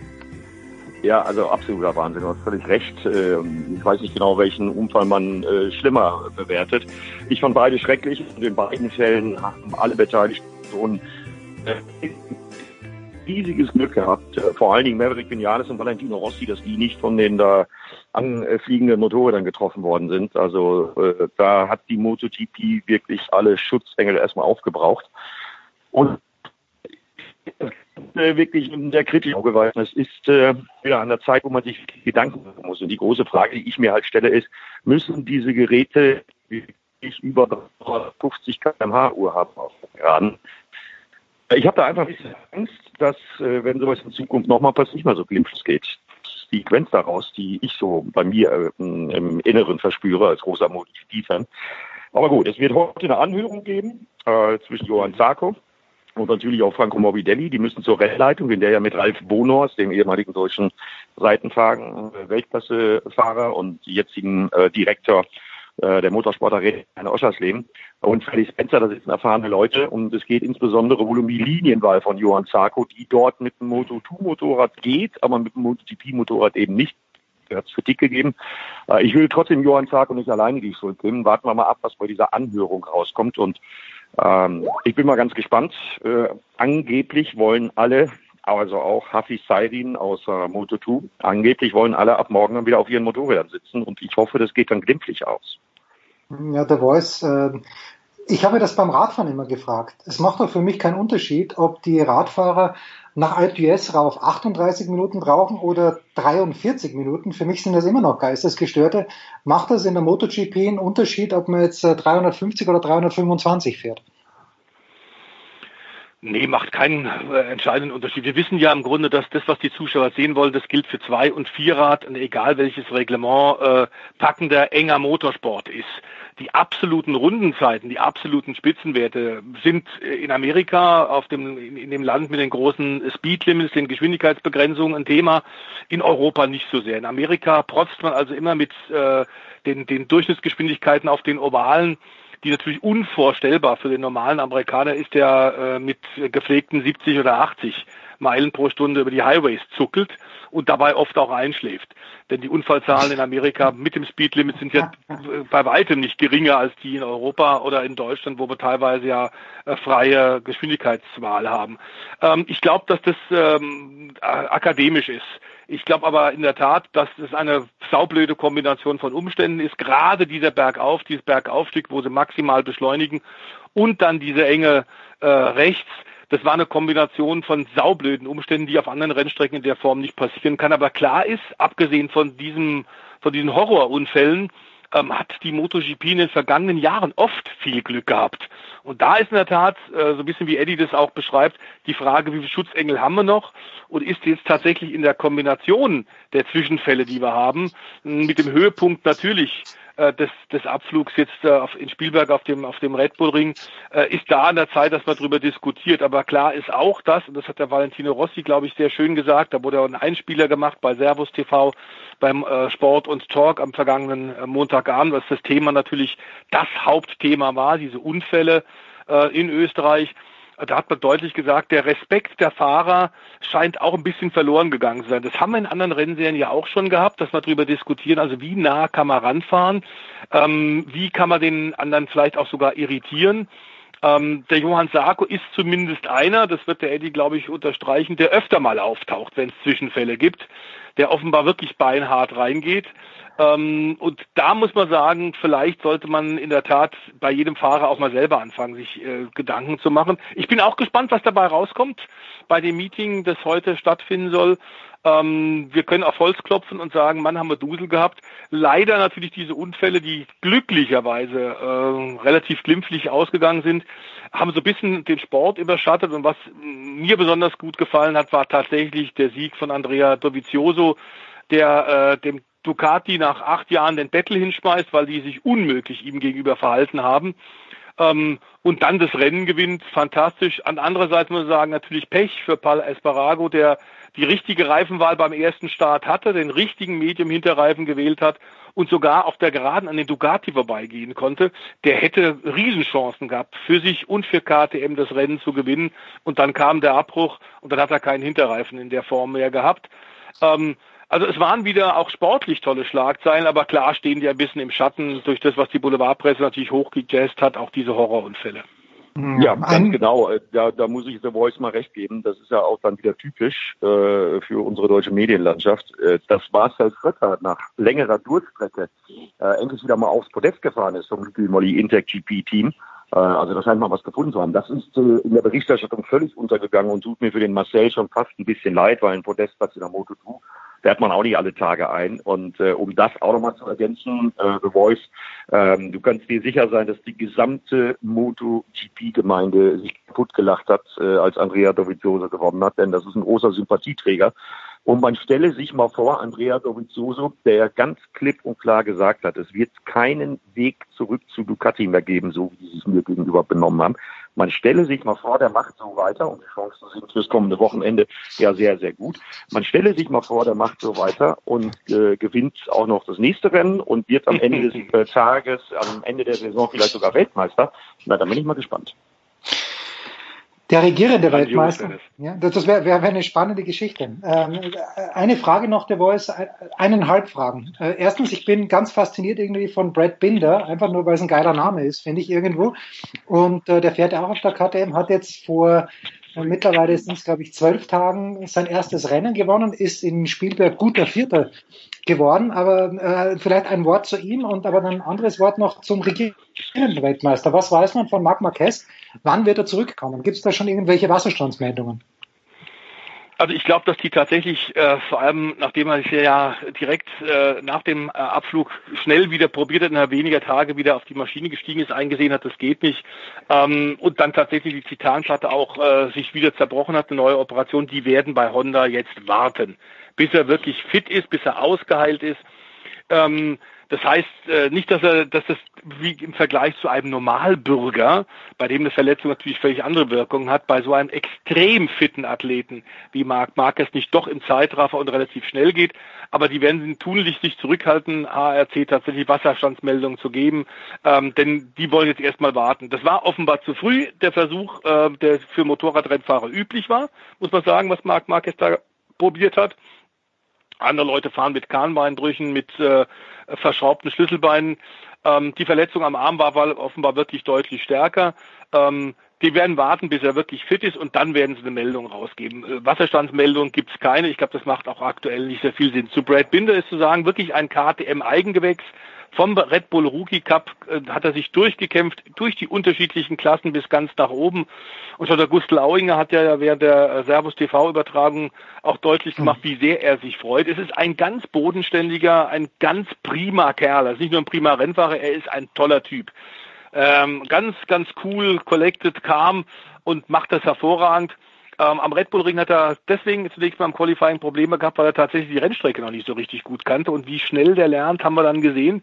Im Warm-up war er schon vorne mit dabei und im Rennen dann tatsächlich äh, fehlerlos gefahren und das Maximum rausgeholt, bis nach vorne gefahren. Natürlich profitiert von den Unfällen, aber das musste wirklich erstmal fahren. Es ist eine sehr schwierige Rennstrecke, der Red Bull Ring, gerade mit diesen äh, Raketen der MotoGP, die über brachiale Leistungen äh, verfügen. Das ist wirklich sehr heikel.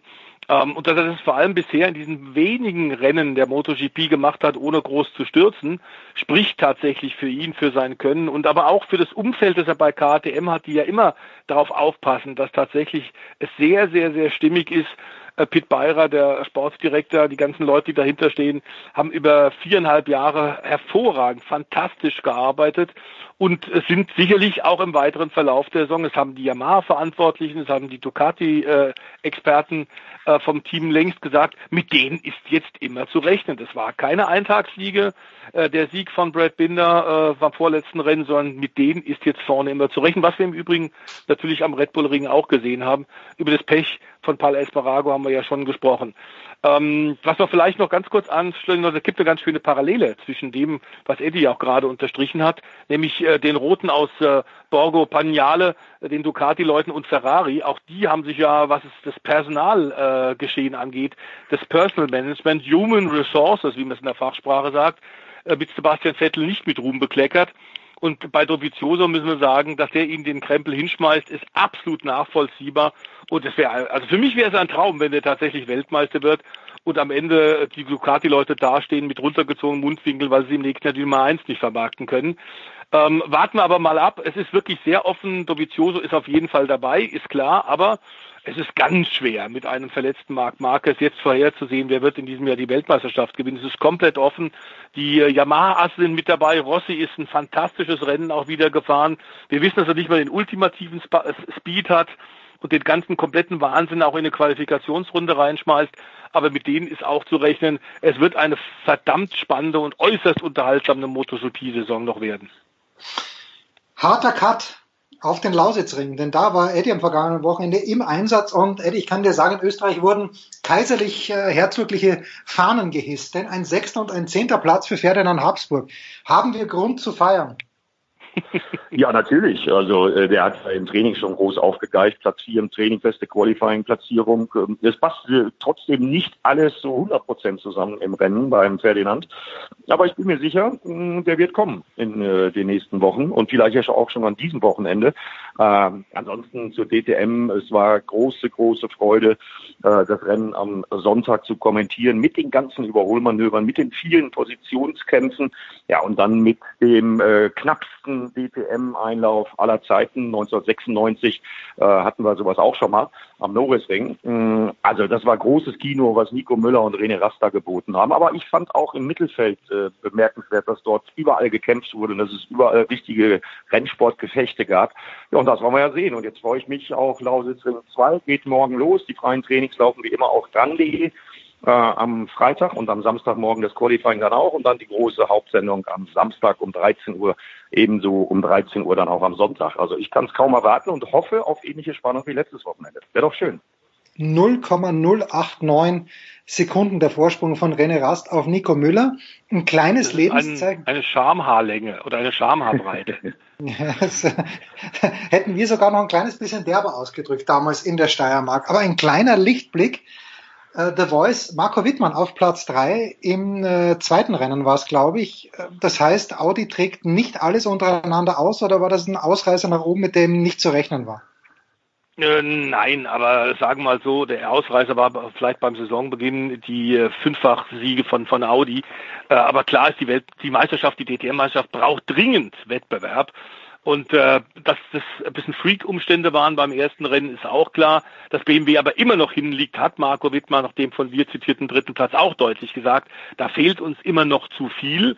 Ähm, aber klar ist, dass die vorne mit ein bisschen dabei sind. Ähm, man muss äh, sagen, wenn ein Marco Wittmann, der absolut fehlerlos zweifacher Champion ist, der aus dem Auto Maximales rausholt und die Ingenieure bauen ihm das Auto ja, mit dem die anderen dann zurechtkommen müssen, baut das Auto nach seinen äh, Wittmanns Vorgaben wenn der tatsächlich äh, kämpfen muss und, und mit allem, was er hat, äh, Dritter wird, mit klarem Respektabstand hinter René Rast und vor allem dem sehr starken Nico Müller, ähm, der die Saison, den Saisonbeginn so ein bisschen zu Schweizer Festspielen macht.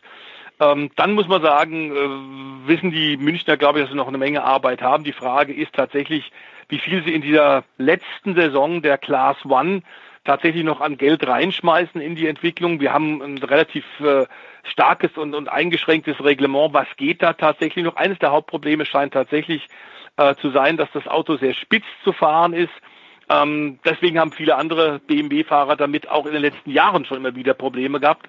Über die fahrischen Qualitäten eines Timo Glock brauchen wir, glaube ich, nicht zu diskutieren.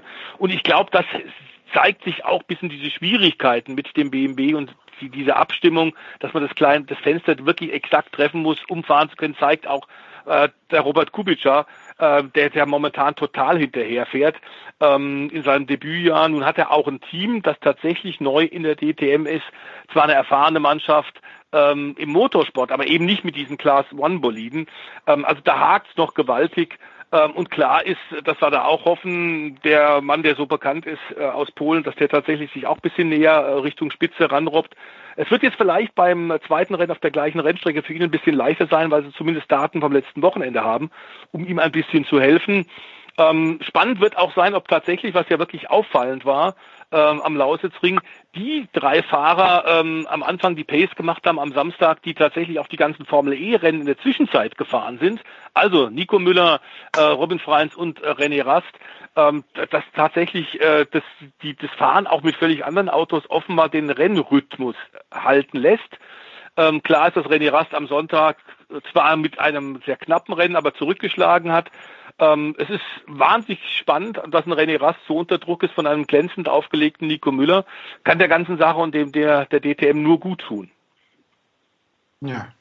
Ein Wort noch zur Zukunft. Ich äh, lese hier gerade im SED-Feed, Eddie, dass der ADAC Sportpräsident Hermann Tomczyk äh, meint, dass äh, sollte die DTB, DTM im GT3-Format stattfinden, ich zitiere wörtlich, würde den gesamten deutschen Motorsport schaden, wenn also auch die DTM plötzlich von Kundenteams bestritten würde. Siehst du das ähnlich, vielleicht sogar genauso oder komplett anders? Ja, da ist äh, ja, wirklich schon seit längerem ordentlich Zündstoff äh, zwischen dem DTM-Lager, also zwischen der ITR und der Werder und den Offiziellen des ADAC. Da hat man einfach den richtigen Zeitpunkt verpasst, um sich mal vernünftig an einen Tisch zu setzen. Ich sehe das ähnlich. Es ist kein Platz in Deutschland da für zwei GT3-Serien. Ähm, ich sehe es aber nicht unbedingt so, dass man äh, der DTM-Plattform keine Zukunft geben darf. Denn man muss auch an die ganzen Fans denken, die über Jahre die Fahne hochgehalten haben. Und ich fände es ein bisschen fair, wenn man ohne alle Möglichkeiten auszuschöpfen wirklich äh, diese tolle Plattform DTM äh, beerdigt. Äh, die Gefahr ist allerdings groß. Ich bin mal gespannt, ob wir an diesem Wochenende, auch darüber werden wir natürlich berichten, in irgendeiner Form irgendetwas Neues hören. Warten wir es mal ab.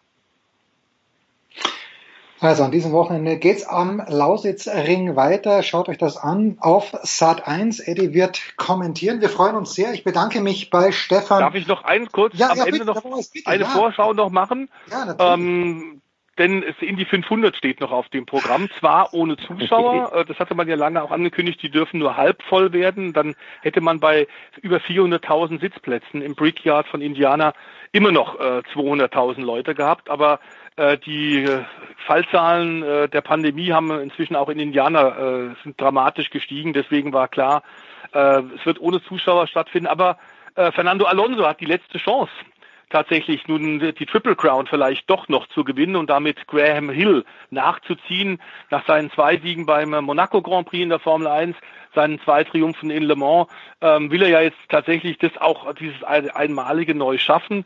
Ähm, er hat ja dann einen Formel 1 Vertrag mit Renault unterschrieben für die nächsten beiden Jahre und da ist klar, Renault wird keine Freigabe erteilen. Also für ihn jetzt äh, am kommenden Sonntag die, die große Chance, äh, tatsächlich das Unmögliche möglich zu machen. Ähm, allerdings äh, ist es im Qualifying im McLaren äh, Chevrolet nicht gut gelaufen, wie für alle Chevrolet befeuerten Autos. Damit auch die Armada von Roger Penske, der ja Besitzer der Rennserie und inzwischen auch des Brickyards ist, ähm, die haben äh, müssen im Rennen sich was einfallen lassen, denn Alonso ist nur 26 von 33 am Start, aber eben auch die ganzen Spitzenleute, die schon oft Indianapolis gewonnen haben, die die Indycar-Rennserie dominiert haben, zum Beispiel Vorjahressieger Simo Pagenot, Will Power, Helio Castro Neves, Joseph Newgarten, die sind alle relativ weit hinten und vorne momentan an der Spitze auf Pole Position äh, Marco Andretti, der Enkel von Mario, und Mario hat sich dabei so gefreut, ich habe vorgestern, vorgestern mit ihm telefoniert, hat sich so gefreut, dass sein Enkel auf der Pole Position steht für das Indy 500, für die 104. Ausgabe des größten Rennens der Welt, dass er tatsächlich mit der Faust so auf den Tisch zu Hause in äh, Nazareth, Pennsylvania in der Victory Lane geschlagen hat, dass er sich die Hand gebrochen hat. Also es ist für den 83-Jährigen nicht ganz so glücklich gelaufen, aber bisher hat die Familie Andretti äh, und teilweise auch Neffen äh, 36 Starts in Indianapolis und nur einmal hat man gewonnen, nämlich Mario Andretti. Ähm, und insofern wird es mal Zeit, dass vielleicht wieder ein Andretti gewinnt. Ob das der Marco schafft, bleibt abzuwarten. Es ist ein Langstreckenrennen mit vielen Stops.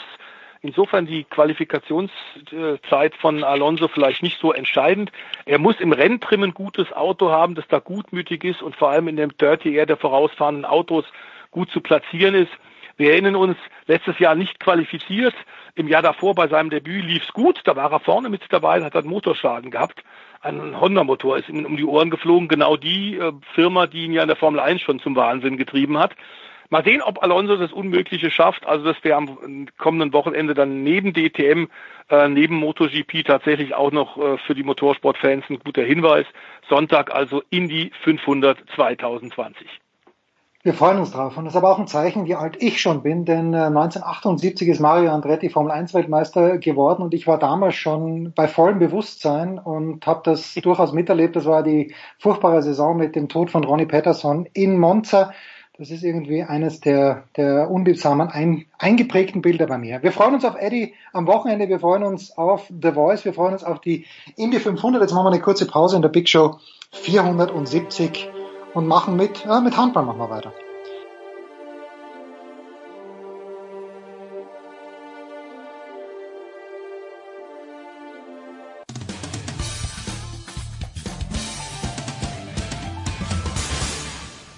Servus, da ist der Martin Buchhüser und ihr hört Sportradio 360.de.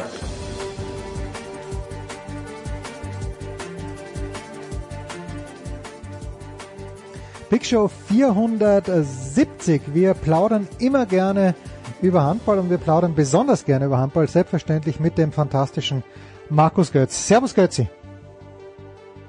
Interessiert sich denn sonst noch jemand für Handball? Uwe Hallo. Semrau. Servus, Uwe Semrau doch. Ja, genau. Ja, natürlich. Du weißt wieder Uwe. Ja. Der gute alte Uwe. Der gute alte Uwe, aber ich glaube, der gute alte Uwe äh, ist wahrscheinlich auch jetzt mit Tennis in Cincinnati beschäftigt, mit den Frauen. Man weiß es nicht genau. Äh, und ich habe ehrlicherweise natürlich nur an dich. Du Was bist spielen mal, Sie denn? Ja, sie spielen natürlich. Heute geht die Quali los. Heute geht die Quali los. Äh, Sie spielen natürlich in New York. Ähm, und bei den Männern, ich werde danach mit, mit Fasnacht und Kaiser noch ein bisschen drüber sprechen. Ähm, es ist nicht schlecht besetzt, also die, die Quali, die, die, die dort sind, wollen ja spielen und ich glaube, es funktioniert auch, Götzi. Du, du bist da, du bist Bin auch ein gespannt. Tennisfreund. Äh, Selbstverständlich, ich hätte eigentlich diese Woche Washington sollen, aber ähm, was mit der Veranstaltung passiert ist, das weißt du ja. Ja, mit Recht auch. Also in New York, das kann ja funktionieren, weil die alle in dieser Blase drin sind, aber äh, Washington hätte nicht gut funktioniert, weil Washington ja auch, glaube ich, ein Bundesstaat ist, wenn du von Washington, also äh, DC, äh, wir, sprechen nicht vom Bundesstaat Washington, wenn du aus Washington DC nach New York einreist, dann hättest du in zweiwöchige Quarantäne gehen müssen. Das hätte nicht gefunzt. Götzi, Handball, Handball, Handball. Die äh, Hertha möchte mit Zuschauern spielen in Berlin. Die äh, Union Berlin möchte ein hat angemeldet ein Testspiel mit 3000 Zuschauern. Ich lese auf der Homepage der äh, Liquimoli HBL, dass die Profivereine mit Zuschauern planen. Das heißt, die Füchse werden die Hütte voll haben, wenn es losgeht. Götzi, wo stehen wir gerade? Das hört sich für mich alles bisschen mehr Hoffnung als sonst was an. Was weißt du, was ich nicht weiß? Sehr viel hoffentlich. Das ist echt ein sehr komplexes Thema und äh, ich glaube, du hast schon was ganz Entscheidendes gesagt. Auch mir kommt es seit äh, längerer Zeit schon so vor, als äh, würde man vielleicht nicht an allen Orten, aber zumindest an vielen leider immer noch ähm, im Handball auf das Prinzip Hoffnung setzen. Ja, was soll man sagen? Es ähm, wird ganz unterschiedlich gehandhabt. Es ist für mich momentan noch kein einheitliches Vorgehen erkennbar. Also was die gesamte äh, Liga betrifft, ähm, man hat den Eindruck, dass die Vereine sehr unterschiedlich damit umgehen. Sehr emsig ist zum Beispiel der SC DHFK Leipzig. Ähm, den Carsten Günther, den Manager, hast du ja auch schon kennengelernt. Die haben ein unwahrscheinliches Testprojekt aus dem Boden gestampft. Ähm, am Samstag soll das stattfinden mit, ich bin mir nicht ganz sicher, ich glaube 1500 Zuschauern, die getrackt werden, in verschiedenen Sektoren sein werden. Alles wird aufgezeichnet, auch die Aerosolbelastung. Ähm, ein Partner des SCDHFK hat ein Computerprogramm extra dafür entworfen und die wollen dann ganz genau gucken, wie ist die Aerosolbelastung, wenn die Leute in welchem Abstand zueinander, in welchen Sektoren sitzen. Ähm, also echt ein, ein, hochspannendes ähm, ähm, Projekt. Ich äh, habe gehört, dass das äh, jetzt nicht an allen Orten in der Handball-Bundesliga auf äh, ja, auf Gegenliebe gestoßen ist.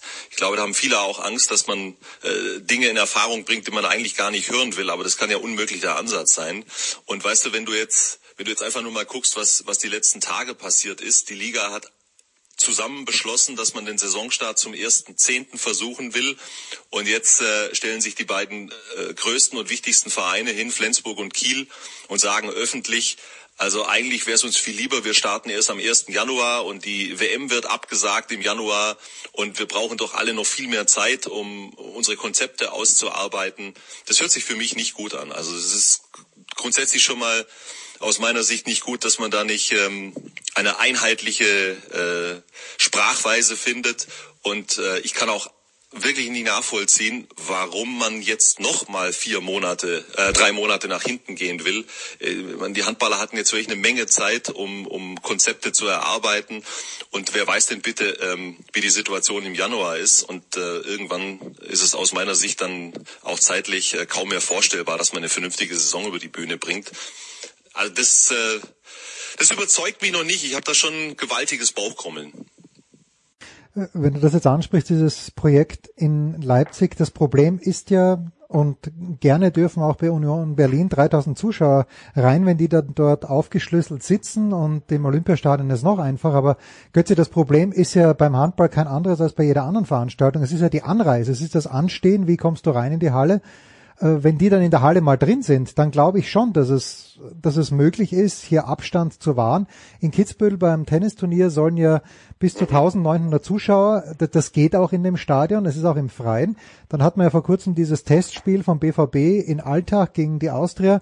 Da waren auch, ich glaube, 1300 Zuschauer dabei. Das Mhm. Problem ist ja nach wie vor, glaube ich, aus meiner Sicht, ist die Anreise und wie komme ich in die Halle rein, oder? Das ist auf jeden Fall eines der ganz zentralen Probleme. Aber wie das in der Halle dann abläuft, ist natürlich auch entscheidend. Das ist übrigens eines der Argumente, auf ähm, das die Handballer hoffen und setzen. Du hast natürlich, also zunächst mal ist der Fußball wieder nach vorne gegangen. Ja? Also Karl-Heinz Rummenigge und Co., die DFL, ähm, man hat ja offensiv kundgetan, dass man hofft, ab Herbst wieder mit äh, einer gewissen Anzahl an Zuschauern an den Start gehen zu können. Die Replik der Politik war jetzt nicht so vielversprechend, das auch mitgekriegt, was zum Beispiel Markus Söder gesagt hat. So, und dann sind die Handballer natürlich auch ganz schön erschrocken. Und ähm, man hofft aber natürlich, und äh, da sind die Dimensionen einfach andere, ob du jetzt 25.000 Zuschauer äh, in die Allianz Arena äh, reinbringen musst oder 1500 Zuschauer in eine Handballhalle, das ist ja schon mal ein Unterschied. Also man hofft darauf, dass man eben eine wesentlich kleinere äh, Zuschauerzahl auch entsprechend ähm, äh, nach Corona-Maßstäben zur Halle, in die Halle, aus der Halle raus und wieder nach Hause bringt. Aber ob das wirklich umsetzbar ist, das wird man sehen. Ich meine, letzten Endes ist es, ist es insofern auch natürlich schwierig, ein gemeinsames Vorgehen zu finden. Da widerspreche ich mir jetzt aber nur minimal aus meiner Sicht, weil man kann schon sehr vieles immer noch gemeinschaftlich entwickeln. Aber du hast natürlich immer die Situation, dass du lokal mit den örtlichen Behörden das Ganze ausbaldowern musst. Und ähm, ja, so ist die Situation. Ähm, und, und ja, die Handballer hoffen drauf, dass sie es irgendwie hinkriegen. Ähm, Frank Bohmann, äh, der Geschäftsführer der HBL, hat sich hingestellt und, und gesagt, äh, wir gehen davon aus, dass wir im Herbst ganz normal starten können mit einem unwahrscheinlichen Spielplan, der, wenn der so durchgeht, also Jens, dann, dann glaube ich möglicherweise auch wieder an den Weihnachtsmann.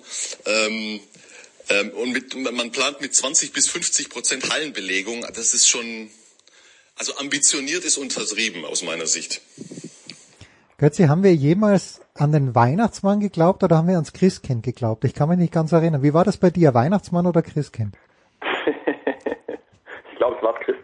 ja, das, das schon. Und Äh, der Osterhase. ja, an den sowieso. Da, da bin ich noch nicht, ich bin mir nicht ganz sicher, ob es den Osterhasen nicht wirklich gibt. Selbst jetzt in meinem fortgeschrittenen Alter. Ähm, Ja, aber um das nochmal ganz kurz aufzugreifen, also was mich, was mich echt, sorry, das, das, weil das, das beschäftigt mich echt und äh, das, also wenn ich jetzt höre, wirklich von Kiel und Flensburg, wir brauchen noch Zeit bis zum 1. Januar, um unsere Konzepte zu testen. Also nochmal, ich, das kann ich total nachvollziehen, dass das extrem schwierig ist, weil sich ja die Bedingungen im Laufe der letzten Wochen und Monate immer wieder verändert haben. Und äh, dann, dann, ja, dann, dann beschäftigst du dich mit einem angenommenen Szenario und das verändert sich dann wieder. Äh, Klar, das ist alles schwierig, aber das wird ja so bleiben. Deswegen, äh, ich, ich tue mir echt schwer, äh, dann mit, äh, mit, mit, äh, mit so einer Denkweise das Ganze auf den 1. Januar ähm, schieben zu wollen. Das halte ich aus äh, eben genannten Gründen nicht für eine gute Idee. Der Handball ist jetzt schon seit einem, seit einem halben Jahr komplett weg von der Bildfläche. Äh, man darf sich schon Sorgen machen, wie lange das äh, die Liga und der Sport noch ähm, aushalten kann.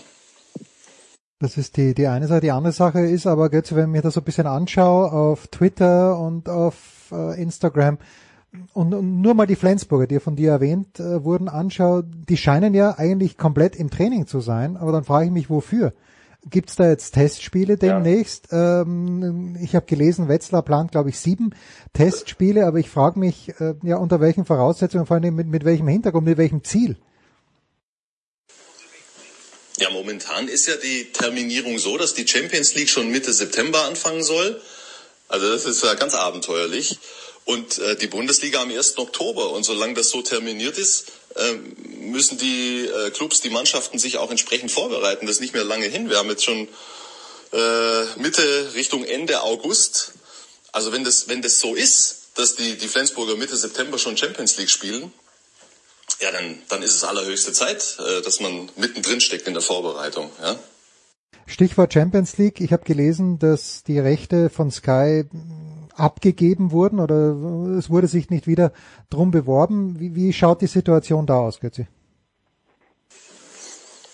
Das ist ein heikles Terrain. Ähm, das wirst du hoffentlich verstehen. Ich meine, bin äh, für Sky am Mikrofon ähm, beim Handballsport das ist einfach nicht meine Baustelle. Du hast es richtig wahrgenommen, aber es ist ganz einfach auch so, dass ähm, die, die letzte rechte Periode, die ist ganz normal jetzt 2020 ausgelaufen.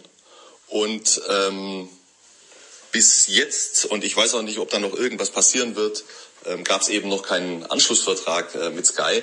Und wie es da genau aussehen wird, das weiß ich übrigens auch gar nicht. Ich glaube, das, das steht auch noch äh, nicht fest. Ähm, das kann ich vielleicht sagen. Das kann man, glaube ich, auch äh, gut nachvollziehen. Es hat natürlich einen Riesenspaß gemacht, Champions League zu begleiten ähm, und zu kommentieren. Wenn das tatsächlich dann so ist am Ende des Tages, dass äh, Sky die Rechte nicht mehr hat, dann, dann ist es schade. Finde ich super schade natürlich. Äh, lass uns äh, noch schnell zu was Positiven kommen. Wir haben ja schon länger nicht mehr miteinander geplaudert. Niklas Landin oder ich glaube, man spricht den Landin aus, oder? Sprechen die Dänen ihn nicht, nicht, nicht Landin aus? Oder zumindest der ORF-Kommentar. Lane. Frag mich bloß nicht, also, das, also gut, ich weiß jetzt nicht, wer der ORF-Kommentator ist. Wenn das, vielleicht ist das der Maßstab, keine Ahnung. Ich habe es aufgegeben, die dänischen Namen richtig aussprechen zu wollen.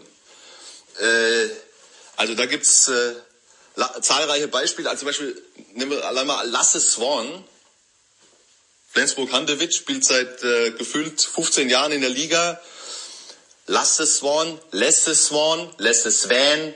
Ich, äh, ich habe es aufgegeben. Also ich bin der dänischen Zunge nicht mächtig. Ich bin einfach zu weit weg, fürchte ich.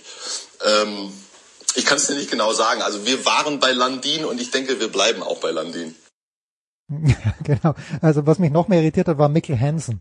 Hat auch der OF-Kommentator äh, noch immer gebracht. Also aber Mikkel nicht Hansen. Mik Mikkel Hansen, ja, natürlich klingt er viel besser als Mikkel Hansen genau, oder vielleicht auch nicht. aber was ich, was ich, was ich, was ich gelernt habe, ist, dass was ich auf jeden Fall gelernt habe, ähm, es heißt nicht Mats Mensa Larsen, sondern Mess Mensa Larsen. Also das ist, glaube ich, jetzt schon mal die richtige Schlagrichtung. Aber dann hört es auch schon wieder auf. Also das ist jetzt mal verbrieft. Also, aber da, worauf ich hinaus wollte, Niklas Landin, Welthandballer 2019, ist das ein gutes Zeichen, Götzi, wenn ein Torwart Welthandballer wird, äh, oder spricht das eher dafür, dass äh, Sander Sargosen und die ganz anderen, die, die Feldspieler kein gutes Jahr gehabt haben? Ah, das, ähm, das so zu interpretieren, das, das greift mir wesentlich zu kurz. Das ist ja nichts Neues, dass Torhüter im Handball ähm, Welthandballer werden können. Thierry Omeyer, Henning Fritz war Welthandballer, Alpert Sterbik war Welthandballer. Ich habe sicher noch einen vergessen. Du, die Torhüterposition ist im Handball so elementar wichtig, dass es aus meiner Sicht nur gerechtfertigt ist, dass auch Torhüter äh, regelmäßig ähm, diese Trophäe einheimsen können. Also für mich ist das völlig in Ordnung. Und das heißt auch nicht, dass die anderen deswegen nicht performt haben. Also Landin, Landin ist ein unfassbarer Torwart ja? und er hat sich das äh, redlich verdient. Ähm, auf wen, und ich habe den Namen schon erwähnt, aber ich habe es richtig mitbekommen, oder? Sargosen, wenn es denn losgeht, dann hat die Bundesliga einen richtigen, also in der kleinen Welt des Handballs, aber möglicherweise sogar einen der drei Topstars mit Sander Sargosen, der dann in Kiel aufschlagen wird, oder? Ja, Ja, das ist so.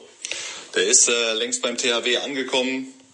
Ähm, und äh, hoffen wir doch alle, dass es dann tatsächlich auch losgeht. Ähm, Anfang Oktober in der Bundesliga, dann eben mit Sander Sargosen. Also ich freue mich total drauf. Ähm, Finde super, dass er in der Bundesliga ist. Und in der Tat, das hast du schon richtig gesagt. Also was die Feldspieler äh, betrifft, ist er einer der drei, vier größten Namen im Moment im Handball. Also das äh, tut der Handball-Bundesliga schon richtig gut. Götz, jetzt kommt die Frage, die Abschlussfrage, die du wirklich nicht erwartet hast. Das ist keine Frage zum VfB, aber ich weiß ja, du bist äh, nicht nur ein Mann, der äh, du, dich interessiert Tennis, das möchte ich schon sagen. Also Götzi war mit seiner Tochter, glaube ich. Äh, wir haben uns getroffen letztes Jahr beim MTTC Iphitos in München und Götze beobachtet den Tennissport natürlich schon seit ganz langer Zeit. Und mich treibt ja eine ganz große Frage, um die ich auch manchmal in meinem Tennis Daily nächste Woche wieder mit Jurieu besprechen werde. Aber Götze, nach deiner Wahrnehmung, und du beobachtest den Tennissport schon sehr lange, wer ist nicht der erfolgreichste Tennisspieler, den du in Erinnerung hast, weil das kann man ja, könnte man ja zusammenrechnen, aber wer ist aus deiner Sicht, Götzi, jetzt kommt's, die größte Legende, die größte Ikone im Tennissport, äh, solange du dich erinnern kannst?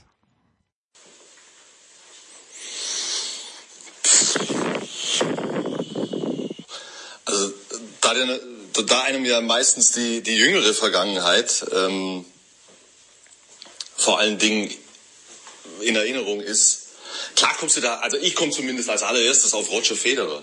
Ja? Äh, und, und wenn du ein bisschen weiter zurückgehst, kommst du auf, oder komme ich auf Björn Borg. Und wenn du jetzt äh, Deutschland nimmst, dann kommst du natürlich auf Boris. Also das sind jetzt die Namen, die wir äh, da sofort äh, in den Kopf schießen, wenn du die Frage stellst. Was bastelt ihr euch denn da sonst so zusammen? Was, nach welchen Kriterien wird denn das bewertet?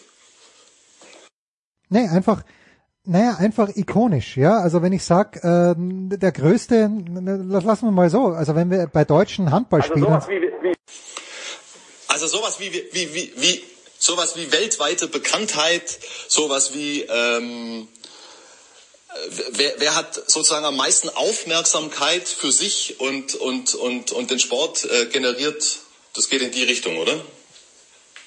Ja, absolut. Und äh, das Gleiche könnte man ja natürlich äh, in, in Deutschland, wenn wir jetzt auf deinen Sport, auf Handball kommen, ist ja, du bist ja nicht nur Handball, aber bei Handball muss man sich auch fragen, wer ist der größte, größte deutsche Handballer der Geschichte, was das, nicht was die Erfolge angeht, sondern was die Außenwirkung vielleicht angeht, dann mhm. würde ich, okay. ich würde dann halt, äh, obwohl ich ihn nie persönlich spielen gesehen habe, aber der Name Erhard Wunderlich ist für mich immer noch, äh, steht da ganz oben und dann Stefan Kretschmer, wahrscheinlich der nächste, wo ich sage, dass, dass der wahrscheinlich auch äh, jetzt noch so viel Wirkung entfaltet.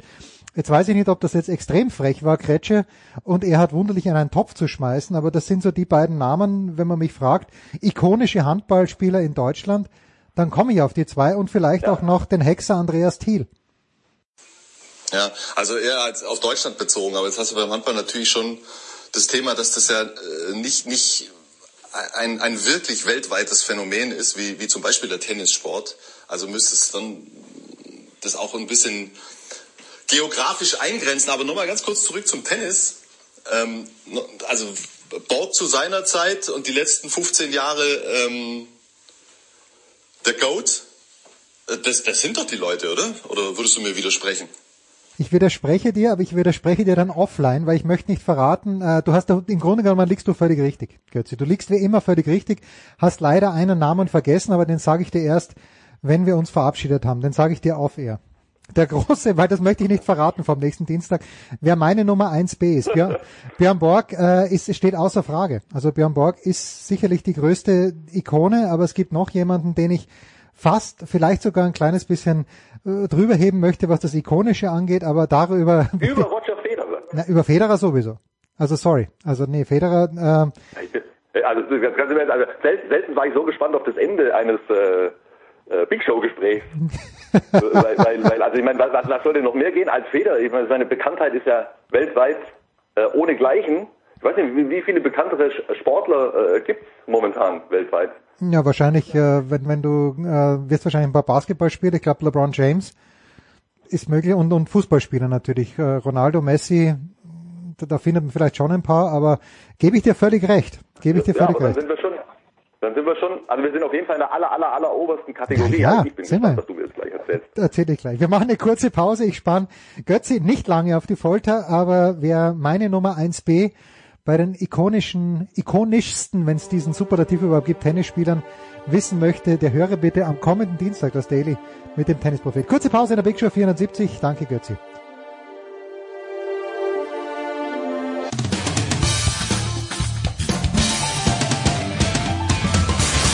Hallo, hier ist Dennis Herrmann und ihr hört Sportradio 360.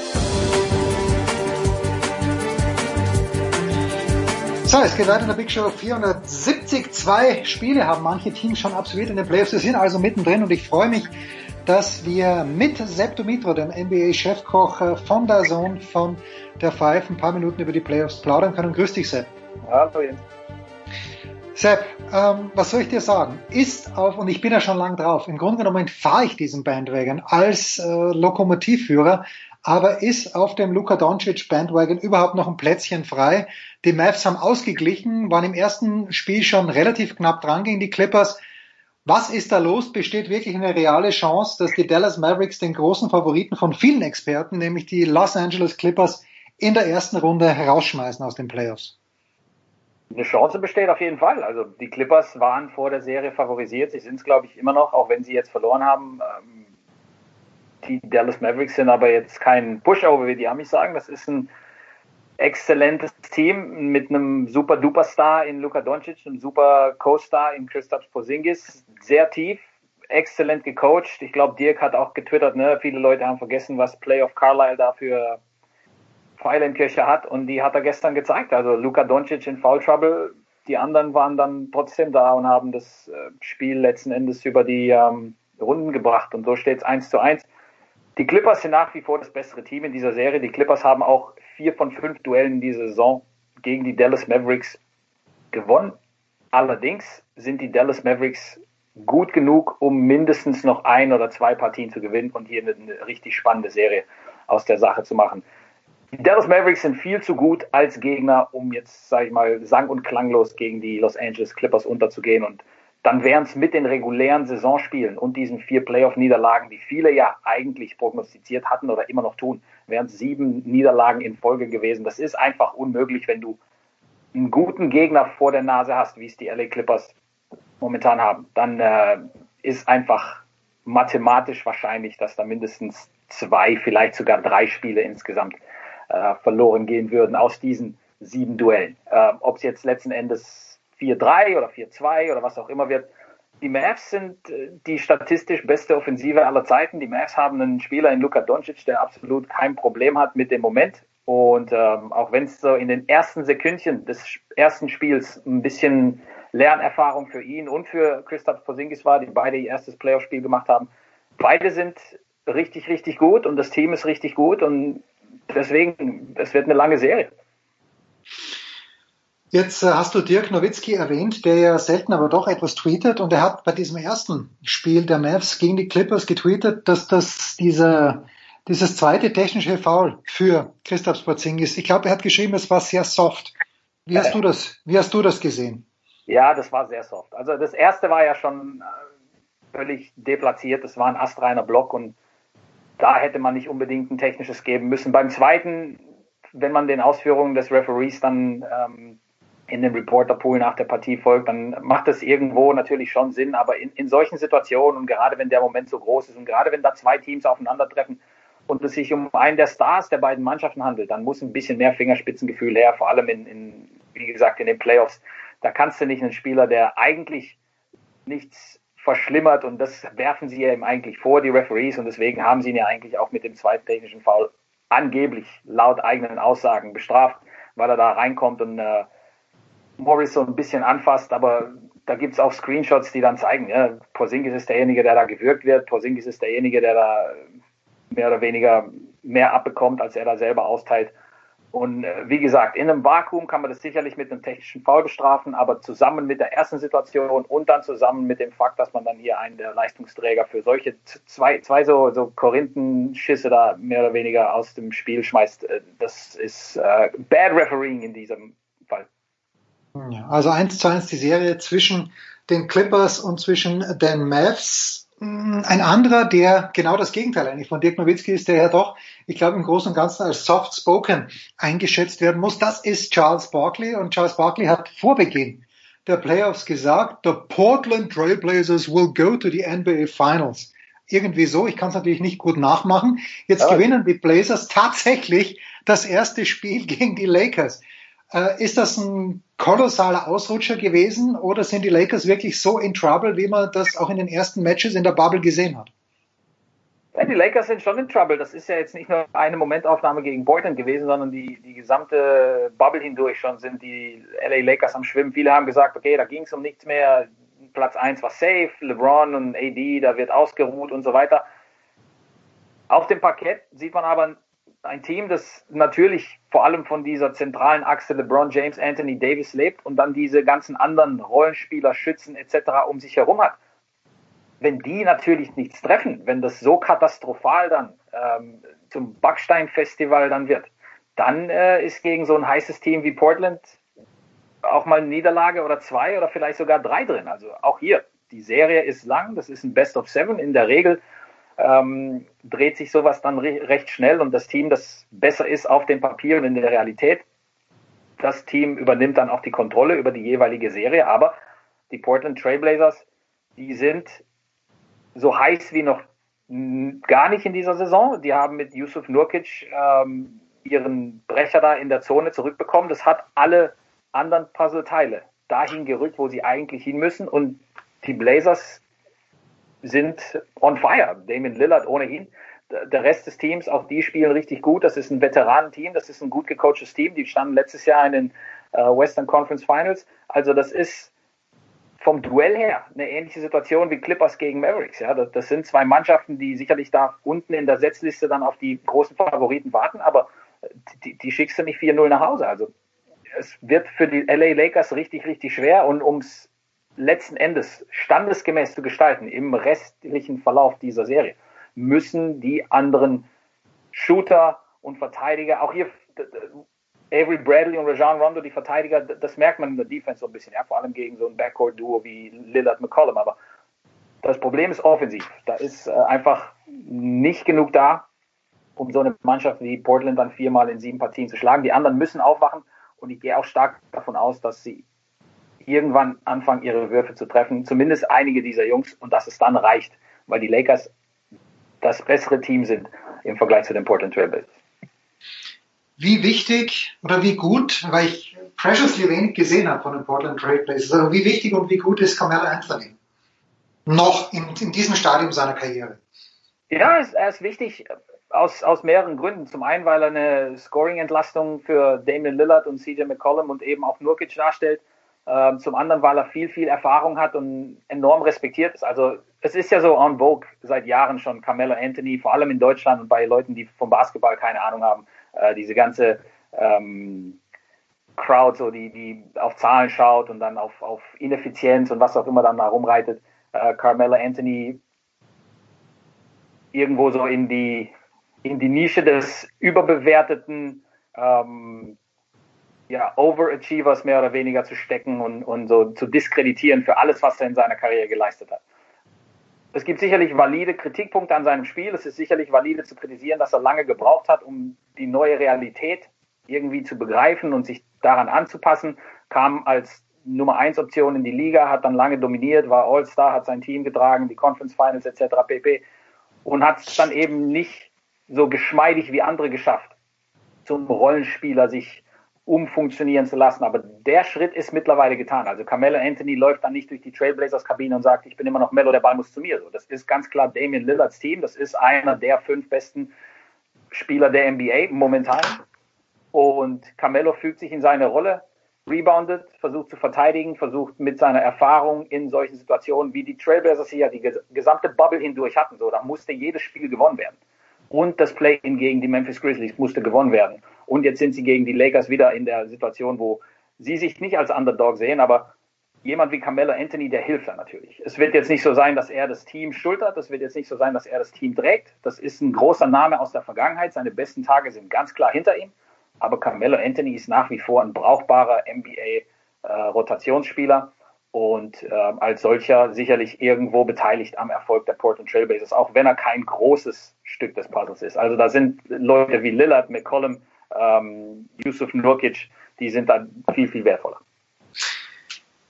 Nochmal zurück zu den Lakers. Ich beziehe mein gefährliches Halbwissen hauptsächlich über Twitter und dann ein bisschen Sports Illustrated und dann höre ich ab und zu äh, meinen, meinen Podcast, äh, den ich mir gerne anhöre. Warum, Sepp, lese ich ab und zu, dass Anthony Davis möglicherweise in der kommenden Saison gar nicht bei den Lakers spielen wird? Ist so etwas, ist das eine valide Frage? Gibt es da vielleicht Spannungen zwischen ihm und LeBron oder ist das komplett an den Haaren herbeigezogen? Das ist komplett an den Haaren herbeigezogen. Es wäre ein absoluter Megaschocker, wenn AD nicht bei den Lakers unterschreiben sollte. Also dann hätte tatsächlich sehr, sehr viel hinter den Kulissen stattgefunden. Dinge, von denen diese ganzen Leute, die darüber reden und spekulieren, keine Ahnung haben können. Ähm, der Trade mit den New Orleans Pelicans, der erstmal fehlgeschlagen ist und dann letzten Endes doch über die Bühne ging, der wäre niemals so abgewickelt worden, wenn von Anthony Davis und seinem Agenten, der ja dieselbe Agentur letzten Endes repräsentiert wie LeBron James, also die sitzen da alle in einem Boot, ähm, wenn da keine Zusage gekommen wäre, okay, der Mann ist hier langfristig interessiert zu bleiben. Und wenn es schlecht läuft, Jens, du weißt, wie es ist, vor allem im Sport so, dann werden dann immer die, die Schuldigen und ah, dann hat einer wieder keinen Bock und keine Ahnung, warum geht er nicht irgendwo anders hin und warum gehen nicht alle, die irgendwie verloren haben in diesen Playoffs und formieren ihr eigenes Superteam. Das ist immer das, das Gleiche. Aber Anthony Davis wird natürlich langfristig bei den Lakers verlängern und ähm, mit Anthony äh, Davis und mit LeBron James sind dann auch in den nächsten Jahren äh, die beiden verantwortlichen Spieler für den Erfolg gebunden. Wie lange es dann natürlich geht, hängt von LeBron ab. Ähm, er sieht fit aus. Er ist der einzige Laker, der, glaube ich, ähm, bisher geliefert hat, was von ihm erwartet wurde. Und das ist schon sehr, sehr viel. Anthony Davis spielt auch eine fantastische Saison. Ähm, und wie gesagt, das ist kein Projekt, das jetzt, wenn es scheitern sollte und wenn es mit dem Titel nicht klappen sollte, dass man das wieder irgendwie ad acta legt. Nicht vergessen, wo die Lakers letztes Jahr standen ähm, und wo sie verglichen damit heute stehen. Also äh, es ist einfach jetzt irgendwie sich zu beschweren nach einer Niederlage in den Playoffs, aber ähm, keiner hat erwartet, dass die Lakers damit äh, 16 zu 0 durch die Postseason brauchen. Hm. Ein Blick in den Osten. Die Nummer 1 im Osten waren die Milwaukee Bucks, die das erste Spiel auch verloren haben gegen die Orlando Magic. Dann gab es ja noch äh, diese Szene mit Janis, wo er ja, wo ein Spiel Sperre bekommen hat, weil sich im Nachhinein betrachtet, naja, das äh, in einem Spiel, wo es um nichts geht, da tut ihm die Sperre natürlich auch nicht weh. Spürst du leichte Nervosität bei Milwaukee? Weil in Milwaukee sind sie ja nicht, sind alle in Orlando, aber spürst du bei Milwaukee sowas wie leichte Nervosität, wenn du denen beim Spiel zusiehst? Irgendwo schon ein bisschen, ja. Der, der Druck ist groß bei den Bucks. Also die Erwartungshaltung ist äh, NBA Finals, äh, Schrägstrich Titel oder Bust, weil ähm, die Personalie Janis Antetokounmpo natürlich eine, eine heikle ist, solange der nicht langfristig seinen Bekunden zu den Bucks abgegeben hat, solange ist man dort natürlich nervös, weil man weiß, dass historisch ähm, es unzählige Fälle gibt, in denen Superstar X mit Team Y es immer wieder probiert hat und immer gescheitert ist und den Titel eben nicht geholt hat und sich dann irgendwann entschieden hat, okay, ich gehe in den größeren Markt Z und versuche dort zu gewinnen. Nicht, dass Janis ähm, unbedingt zu dieser Sorte hinzugehört, nicht, dass Janis schon beschlossen hat, wenn wir den Titel hier nicht holen, dann schaue ich mich nach grüneren Gräsern irgendwo um. Aber es ist natürlich schon so, dass die anderen Spieler wissen, wir haben letztes Jahr trotz der besten Bilanz irgendwo versagt. Wir wollen dieses Jahr mindestens ein Stück weiter und mindestens ein Stück weiter, das ist eben NBA Finals. Orlando ist ein unangenehmer Gegner aus zwei Gründen. Erstens mal, sie spielen zu Hause, sie haben nichts zu verlieren. Zweitens mal, sie haben so viele Verletzte, dass sie ihren eigenen Stil und den Stil, den sie gegen Milwaukee immer gespielt haben, nicht so aufs Parkett bringen können. Sie mussten umdisponieren, sie mussten viel kleiner spielen, viel mehr Shooter aufs Parkett stellen und mit diesen Shootern von überall kommt Milwaukee plötzlich nicht zurecht, so in Spiel 1. Ich gehe davon aus, dass hier die Anpassung kommen wird. Ähm, Janis wird weiterhin dominieren, den können Magic einfach nicht verteidigen. Die anderen müssen dann natürlich ihre Würfe treffen. Also Brook Lopez 0 von 4, Eric Bledsoe 1 von 5, Chris Middleton 2 von 6 von der Dreilinie. ähm, insgesamt. Äh, der Rest der Milwaukee Bucks Mannschaft war, glaube ich, äh, 11 von 34 oder sowas. Das ist weniger als ein Drittel getroffene Dreier. Äh, die finden auch schon ihren Shooting Touch und dann wird das schon eine standesgemäße Serie. Davon bin ich überzeugt.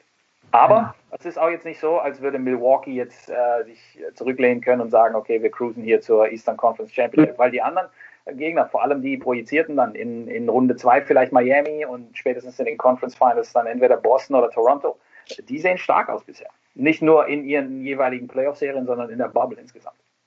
Ja, Boston führt mit 2 zu 0 gegen Philadelphia, hat, glaube ich, den äh, Vertrag mit dem Coach lang, langfristig verlängert. Welche Rolle spielt denn da Daniel Theiss? Ich habe auch jetzt vor kurzem, als ich weiß nicht, wer ihn so gelobt hat, aber es hat ihn jemand außerordentlich gelobt, äh, als ganz wichtigen Bestandteil der Celtics. Wo siehst du denn Theiss als Puzzleteil für den Erfolg der Celtics?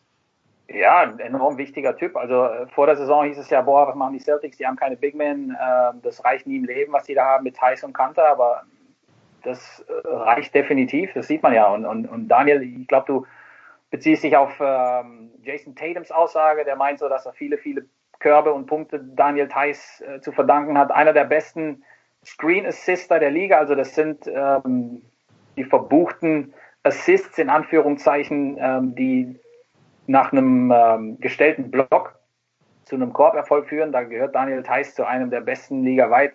Er ist immens wichtig, um diese Offensive von Brad Stevens, der Coach, der verlängert hat, gerade ähm, in Bewegung zu halten. Und äh, für die Scorer, für Jason Tatum, für den Jalen Brown, für den Gordon Hayward, Kemba Walker, da ist er immer wieder der Mann, der hochkommt, Blöcke stellt, ähm, an den Brettern ackert und, und defensiv verteidigt. Ich habe mit Daniel äh, zu Beginn der Bubble ein bisschen gesprochen, so über, über sein Jahr und seine Erwartungen. Und er sagt, ähm, sie fühlen sich, er persönlich und das Team insgesamt, äh, sie fühlen sich stark genug, um da im Osten für richtig Furore zu sorgen. Und ähm, ich glaube, er hat ein paar Leute positiv überrascht, auch innerhalb ähm, des Celtics-Kreises und gezeigt, dass er da tatsächlich ähm, eine mehr als nur kurzfristige Antwort sein kann auf die Frage, wer spielt bei uns eigentlich ähm, auf der großen Position, wenn es hart auf hart kommt. Ja, hart auf hart. Und das äh, als Abschluss, Sepp, äh, hart auf hart ist es gekommen. Das erste Mal, ich glaube, seit Lincoln äh, Präsident war, nämlich dass die San Antonio Spurs unter Greg Popovich nicht die Playoffs erreicht haben. Wird Pop gerade im Wahljahr 2020, wo ich ja für ihn als Präsident und für Steve Kerr als Vice President gestimmt hätte, was tut das der Legacy von Greg Popovich, wenn überhaupt? Ach, gar nichts. Ähm, es kann nicht immer nur super laufen. Ähm, es kommen selbst bei, bei so Maschinen, wie es die Spurs sind, ab und zu äh, musste mal irgendwie ähm, die Autobahn verlassen, musste mal kurz Rast machen oder musste tanken.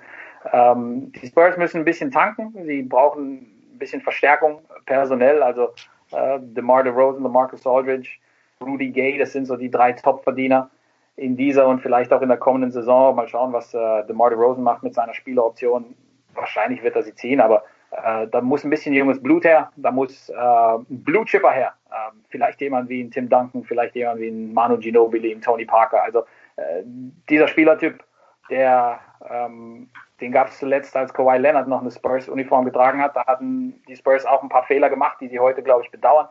Ähm, ich gehe stark davon aus, nach allen Aussagen von Popovic und nachdem, wie stolz er ist auf die Art und Weise, wie sein Team in der Band performt hat, dass er zurückkommt und mindestens noch ein, zwei Jährchen da an der Seitenlinie auf und ab manövriert. Und danach ähm, vermutlich das Zepter entweder an Becky Hammond abgeben wird ähm, oder an seinen alten Schützling Tim Duncan. Ja. Ein Jakob Pölzl allein, das möchte uns Sepp damit sagen, wird es nicht rausreißen das für die San Antonio Spurs. Leider nicht. Fünf Jakobs wäre natürlich eine andere Geschichte. Äh, eine ganz andere Geschichte. Sepp, wann werden wir dich in den nächsten Tagen bei der Zone hören und zu welchen Anlässen? Ich bin äh, nächste Woche im Einsatz. Äh, Game 5, also entweder Lakers-Serie oder die Clippers-Serie. Ähm, steht noch nicht ganz fest, welche Spiele dann wann und wie übertragen werden, aber ähm, dass die beiden Serien über mindestens äh, fünf gehen, das ist eigentlich fast verbucht, es sei denn, die Blazers sweepen die Lakers. Davon gehen wir mal nicht aus. Sepp Dumitru von der Zone, von der Five. Danke dir, der NBA-Chefkoch. Wir machen eine kurze Pause, bleiben in den USA und kümmern uns gleich um die NHL.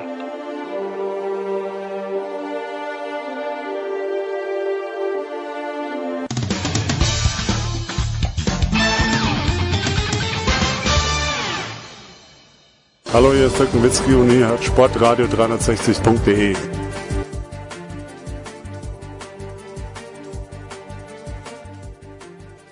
Sportradio 360, die Big Show 470 geht in die nächste Runde. Wir kümmern uns um die NHL, hätten das natürlich auch gerne getan mit Heiko Olderb, der ist heute privat verhindert, aber ich freue mich umso mehr, dass Franz Büchner, Magenta Sport und der Zone ein paar Minuten Zeit für uns hat. Servus Franz. Hallo. Franz, as we speak hat gerade, wir nehmen am Mittwochabend auf, das ist auch immer so ein Klassiker von Heiko, damit wir uns nicht irgendwie mit der Aktualität vertun.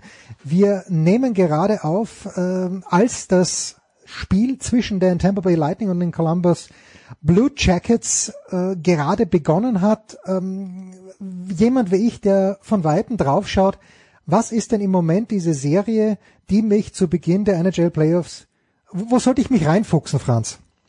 Ja, also die äh, mitreißendste Serie bislang, wie ich finde, in der ersten Runde ist Dallas Calgary. Aber da müsste man sich vielleicht sputen, wenn man da noch was äh, mitkriegen will und sich reinfuchsen möchte, weil da steht es schon 3 zu 2 für Dallas. Also das könnte dann mit dem nächsten Spiel dann auch zu Ende gehen. Aber das ist so tatsächlich die Serie, die mich am meisten unterhält. Äh, sehr, sehr ausgeglichen. Viele Tore, geht's ganz gut hin und her. Also die äh, bietet, bietet sehr, sehr viel und macht äh, sehr viel Spaß, einfach zuzuschauen. Jetzt haben wir in der NBA gesehen, dass in dieser Bubble Defense zumindest äh, vor den Playoffs kein Thema war. Was hast du da beobachtet? Wenn du sagst, viele Tore bei Dallas gegen Calgary, ist das ähm, ein durchgängiges Muster gewesen in den Spielen, in den, in den beiden NHL-Bubbles oder wurde auf Defense doch Wert gelegt? Um, ähm, es wird schon auf Defense Wert gelegt, äh, keine Frage. Ähm, das ist jetzt, ich finde, das ist eigentlich relativ normal im, im, Vergleich zu dem, was wir aus den letzten Jahren einfach so gewohnt sind. Es gibt mal natürlich so Spiele, wo ein paar mehr Tore fallen, die sind so vielleicht so die kleinen Ausreißer. Äh, gibt aber auch schon genug Spiele mit äh, relativ wenigen Toren, beziehungsweise auch viele zu Nulls äh, in diesen Playoffs. Sicherlich ist das äh, erneut auch der Weg, um, um tatsächlich auch erfolgreich bis zum Ende zu spielen. Jetzt äh, haben wir in manchen Ligen, wie in der Major League Baseball zum Beispiel, also mir fällt jetzt nur ähm, einfach aus dem Nichts heraus David Price ein, ein sehr anerkannter Pitcher, der gesagt hat, er mag nicht, er wird die ganze Saison auslassen. Wie schauen wir denn da in der NHL aus? Gibt es wirklich große Namen, wo du sagst, die fehlen ganz, ganz zwingend während der NHL Playoffs jetzt? Also es gibt ja den einen Fall ähm, bei den Boston Bruins mit Tuka Rask, dem eigentlichen Goalie, dem Nummer 1 Goalie, der jetzt mittendrin in den Playoffs sich entschieden hat, äh, doch abzureisen und zu verzichten. Also der hat auch schon gespielt äh, bis Anfang jetzt dieser ersten Runde gegen Carolina und hat dann, ich glaube, vor Spiel drei, wenn ich mich richtig erinnere, äh, dann eben bekannt gegeben, dass er jetzt die Bubble verlässt äh, und mit seiner Familie Zeit verbringen will. Ähm, was wohl keine so große Überraschung war, ähm, wenn, man, wenn man die offiziellen Mitteilungen so liest äh, und wie, was da so verlautbart wurde, stehen auch alle dahinter. Das äh, verbietet sich jetzt dazu spekulieren, aber ähm, er hat Familie und ist sicherlich äh, ein triftiger Grund, äh, dann dort auch abzureisen. Gut, ähm, wie schaut's mit deinem Team aus? Ich habe mal gelesen, dass Alexander Ovechkin immer noch Hockey spielt. Wenn ich richtig gelesen habe, hat er sogar bis vor kurzem dafür gesorgt, äh, nein, nicht bis, sondern erst vor kurzem dafür gesorgt, dass die Washington Capitals überhaupt noch im Wettbewerb sind. Wie schaut's mit Washington gegen die Islanders aus? Ja, nicht besonders gut. Also es stand 0 zu 3 in dieser Serie. Jetzt steht es 1 zu 3, nachdem sie Spiel 4 dann doch gewinnen konnten, dank Alex Ovechkin, der dort zwei Tore erzielt hat. Ähm, insgesamt bislang keine so äh, guten Vorstellungen, die von Washington da zu sehen waren. Die haben ja in dieser Platzierungsrunde gespielt, ähm, jetzt vor der ersten Runde, quasi dort drei Spiele gemacht gegen die anderen äh, ja, Top 4 Teams, um dort eben so eine Setzliste auszulosen. Das war schon nicht besonders prall. Da gab's einen Sieg und zwei Niederlagen und die Serie gegen die Islanders ist ähm, bislang nicht das, was, was man leisten muss gegen so eine Mannschaft bisschen, äh, ja, das bisschen das i-Tüpfelchen an der Serie ist ja, dass äh, bei den Islanders Barry Trotz Coach, der ja Washington vor zwei Jahren zum Titel geführt hat, dass man im Prinzip äh, sich darauf einstellen kann und erwarten konnte, was dort auf einen zukommt, äh, weil man das ja aus erster Hand kennt. Ähm, aber das scheint ähm, tatsächlich ein größeres Problem zu sein für, für dieses Washington-Team. Gerade in den ersten zwei Spielen, was 5 gegen 5 Hockey angeht, ähm, war das, äh, ich sag mal, nicht ausreichend. Ähm, das dritte Spiel hat man ein bisschen unglücklich in der Verlängerung verloren. Ja, und jetzt hat man halt das Problem, dass man irgendwie vier Spiele in Folge gewinnen muss gegen eine Mannschaft, die schwer zu knacken ist, wenn sie mal in Führung liegt. Hat man jetzt in Spiel vier geschafft. Ähm, aber ob das noch dreimal gelingt, das äh, wage ich mal zu bezweifeln. Nach der Regular Season, die ja auch deshalb ein kleines bisschen nicht ganz das widerspiegelt, äh, wie, wie es wirklich war. Erstens normalerweise 82 Spiele. Wir sehen hier 70 Spiele zum Beispiel bei Boston. Manche haben 68 Spiele wie Carolina, wie eben auch die Islanders. Waren aber Boston und Tampa Bay in der Eastern Conference vorne. Sind das auch deine Favoriten, Franz? Äh, also nach den ähm, ersten Spielen tatsächlich, also nach der äh, Qualifizierungsrunde, ähm, das, was jetzt quasi vor dieser ersten offiziellen Playoff-Runde gespielt wurde, hat sich das eigentlich ein bisschen verändert bei mir im Kopf. Aber jetzt die Ergebnisse aus der aktuellen, aus den aktuellen Serien deuten dann doch wieder darauf hin, dass äh, man mit Tampa Bay und Boston rechnen muss. Hm.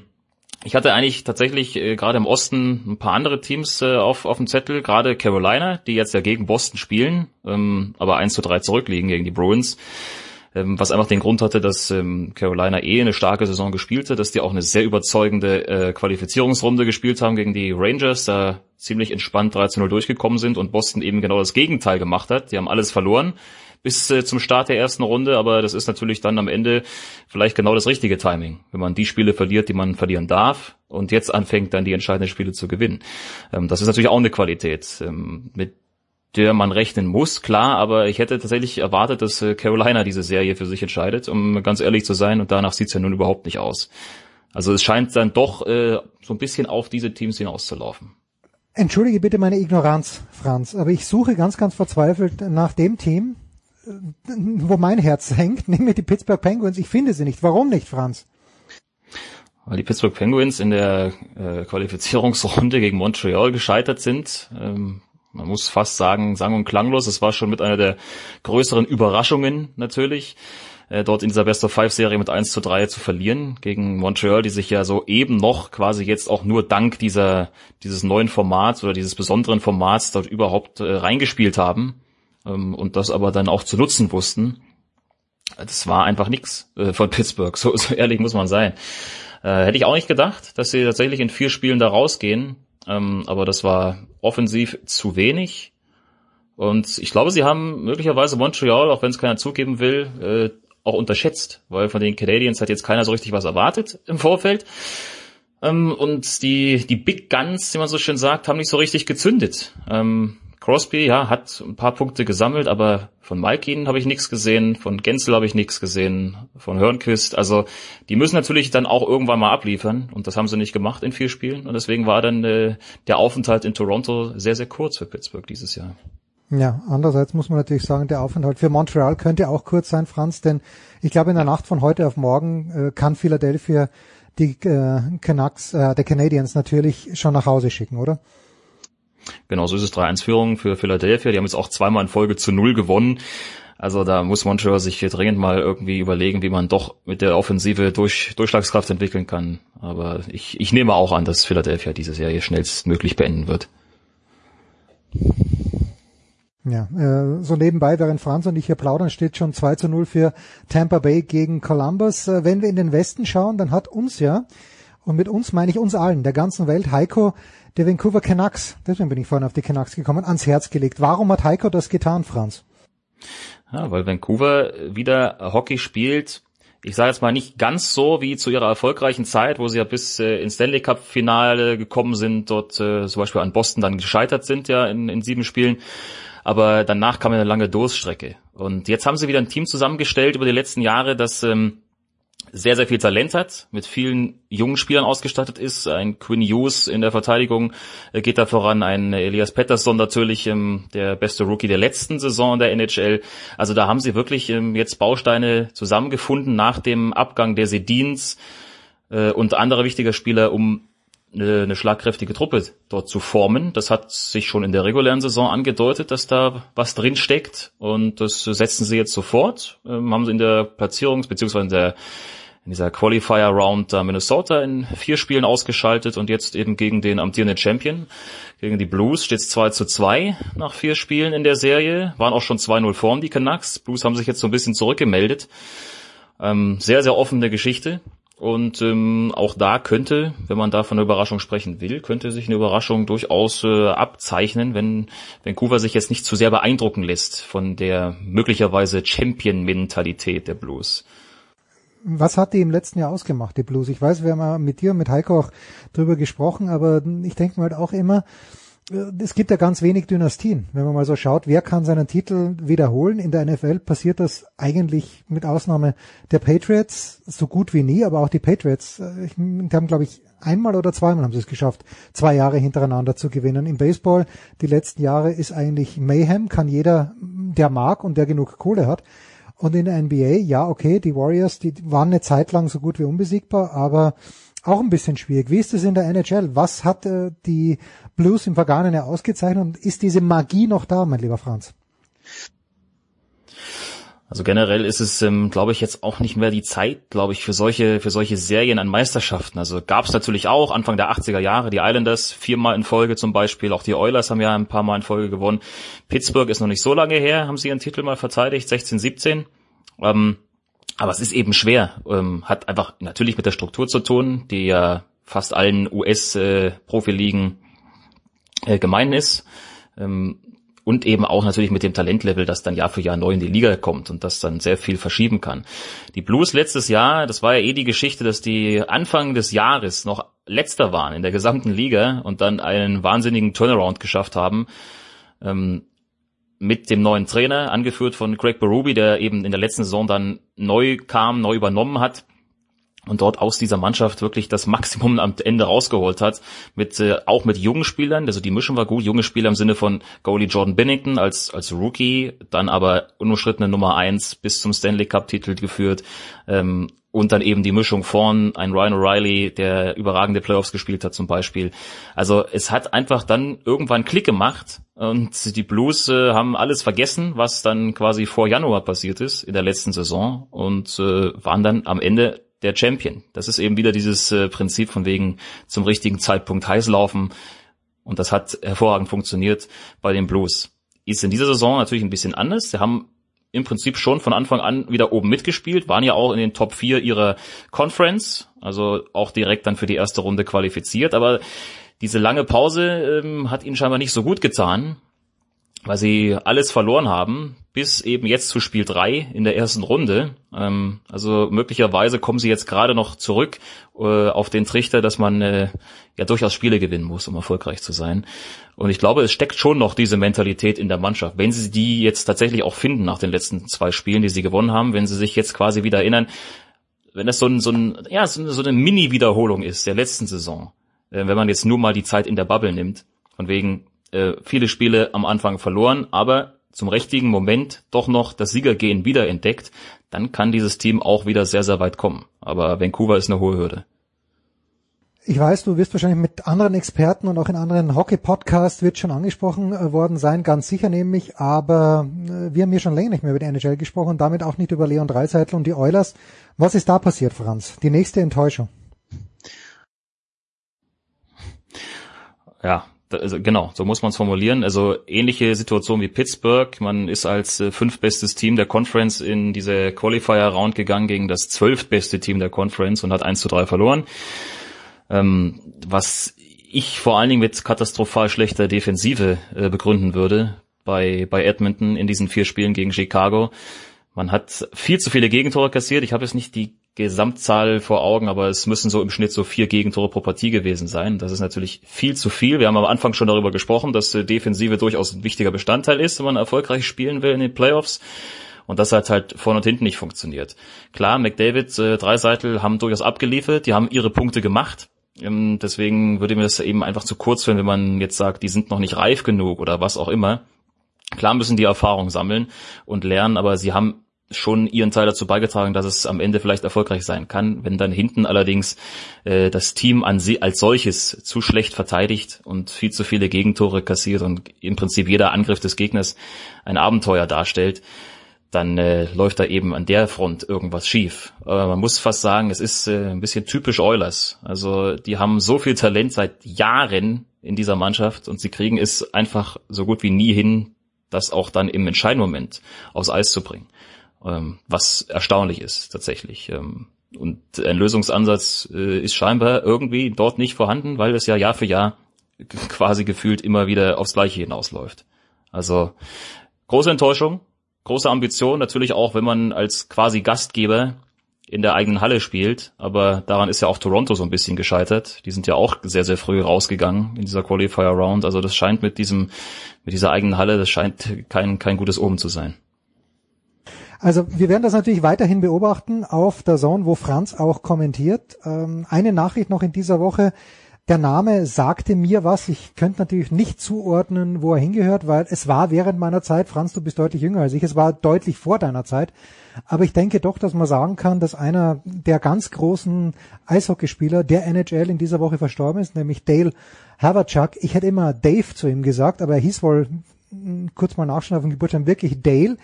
Äh, ich glaube, Franz, wenn ich das richtig interpretiere, er hatte halt das große Pech, dass trotz seiner überragenden Zahlen, die er aufgetischt hat, er in einer Ära mit Wayne Gretzky und mit Mario Lemieux gespielt hat. Deute ich die Zeichen richtig? Ja, genau, genau so ist es. Ähm, das ist natürlich auch eine, eine große Rivalität damals auf dem Eis gewesen. Ähm, Howard Chuck, der ja jahrelang für Winnipeg gespielt hat, ähm, und Gretzky auf der anderen Seite dann für die Oilers mit dem besseren Ende sportlicherseits äh, für, für Gretzky, aber man hat sich natürlich trotz aller Rivalität dann auch danach, äh, wie es dann häufig so ist, wenn die Karriere zu Ende geht, gut verstanden, ähm, guten Austausch gepflegt, äh, hat sich, wenn Gretzky jetzt auch nochmal im, im Zuge dieses äh, des Todes von Dale Howard da entsprechend auch nochmal geäußert dazu. Viel, viel Respekt, aber genauso ist es, wie du sagst. Ähm, das ist eben manchmal das Pech dieser großen Spieler. Er hat ja keinen Stanley Cup gewonnen. Dass dann eben auf der anderen Seite vielleicht doch ein Rivale, ein Team diese eine Nummer zu groß ist, an, an dem man einfach nicht vorbeikommt. Aber er ist äh, unumstritten einer der, der besten Spieler, die dieses Spiel jemals gespielt haben. Ähm, über 1200 Spiele, ähm, 1500 Punkte gerundet, also über ein Punkt pro Spiel, großartiger Offensivspieler, äh, war Rookie des Jahres und ähm, ja, wird natürlich fehlen ähm, nach seiner Krebserkrankung, jetzt dann leider zu früh verstorben. Zu früh verstorben. Hm, ich lese gerade zum zweiten Mal Open von Andre Agassi und was du da vorhin gerade gesagt hast mit Rivalen auf dem Court, die sich danach gut verstehen. Mich würde interessieren, wie das Verhältnis von Andre Agassi in diesen Tagen mit Jeff Tarango, mit Michael Chang, mit Pete Sampras und mit Thomas Muster und mit Boris Becker ist, weil der mochte keinen von diesen Kandidaten. Gut, Franz, bevor wir auf deinen Dienstplan schauen, der hoffentlich sehr, sehr busy ist, muss ich dich doch noch, äh, und du hast es schon geahnt, ich muss äh, dich doch noch mit einer Frage quälen bezüglich Union Berlin. Max Kruse ist gekommen, um das Kulturprogramm der Stadt Berlin aufzusaugen. Wirst du ihm dabei zur Seite stehen, in inoffizieller Mission? Ähm, ich werde das äh, wahrscheinlich aus der Ferne äh, beobachten. Ähm, war ich ja selber ich werde das äh, wahrscheinlich aus der Ferne mit dabei sein beobachten. ähm, weil ich ja selber ich hoffe tatsächlich Berlin bin, um da das, mit dabei sein Das ist wonach es aus, ähm, nämlich nach einer sehr ich hoffe tatsächlich äh, sportlichen das Verpflichtung. Einfach, äh, das so ist wonach es aussieht, nämlich nach einer sehr geäußerten äh, sportlichen Verpflichtung gekommen ist, um so da zumindest hat sich zu feiern der Herr Kruse auch geäußert. Sportlich mit nicht gekommen ist, um da groß zu feiern, sondern dass für Union Berlin. sportlich mithelfen möchte dass auch die aber zweite Bundesliga-Saison für Union Berlin eine erfolgreiche wird. nicht da, wo das große Geld winkt. Aber dass so ein Spieler nach äh, Berlin geht und zwar Zeichen. Zur Union und nicht da, wo das große Geld winkt, für, nach Charlottenburg, das ist vielleicht lässt sich ja der ein Zeichen auch noch anstecken. Kein so schlechtes, würde ich sagen, ja, und dann bin ich mal gespannt, Verein. und vielleicht lässt sich ja der andere andere davon auch noch anstecken. zurück in der Bundesliga und dann natürlich und dann bin ich mal gespannt, wie ein Max Kruse tatsächlich performt, einerseits wieder zurück in der Bundesliga und dann natürlich würde ich sagen, Union Berlin kann dieser Mannschaft spielerisch und offensiv nur gut tun, würde ich sagen, auch wenn man noch ein bisschen abwarten muss, wie er eigentlich reinpasst äh, in dieses System, in dieses ja doch sehr kämpferisch und defensiv betonte System. Bin ich sehr gespannt, äh, aber was dort glaube, gespielt wird, ob da ein Große wirklich äh, so reinpasst, bin ich sehr gespannt, aber ich glaube, es ist auf jeden Fall eine sportliche Verstärkung. Schön, schön. Franz, also ab Donnerstag, was wirst du bei der Zone kommentieren? Bei der Zone gar nichts? Nein, nein, was, was rede ich? In der nächsten Zeit soweit ich vorausgucken kann, aber ich habe zumindest noch ein bisschen äh, Fußball tatsächlich. Es werden ja so ein paar UEFA-Turniere zu Ende gespielt, ähm, nachdem ich jetzt unter der Woche da nochmal ähm, ein bisschen Radio gemacht habe, Champions League technisch bin ich dann jetzt noch bei der Youth League im Einsatz, die ja auch noch fortgesetzt wird. Ähm, Samstag ist das äh, Halbfinale oder ich werde ein, ein Halbfinale kommentieren und am Dienstag dann das Endspiel. Beides äh, entweder im Stream oder dann entsprechend am Dienstag das Finale dann auch live im Free TV bei Sport 1 zu sehen. Franz Büchner war das. Wir machen eine kurze Pause in der Big Show 470 und bringen uns dann mit Tennis raus.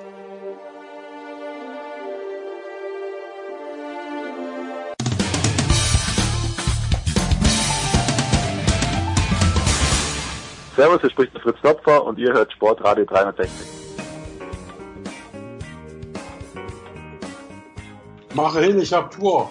Ja, ja, weiter geht's mit, äh, mit äh, der Big Show 470. Wir biegen die Endphase an und das heißt wie immer bei uns, dass es um Tennis geht. Oliver Fastnacht ist nach einer kurzen Pause wieder zurückgekehrt, um neu zu bekommen von der Bild. Das ist Sebastian Kaiser. Servus, Sebastian.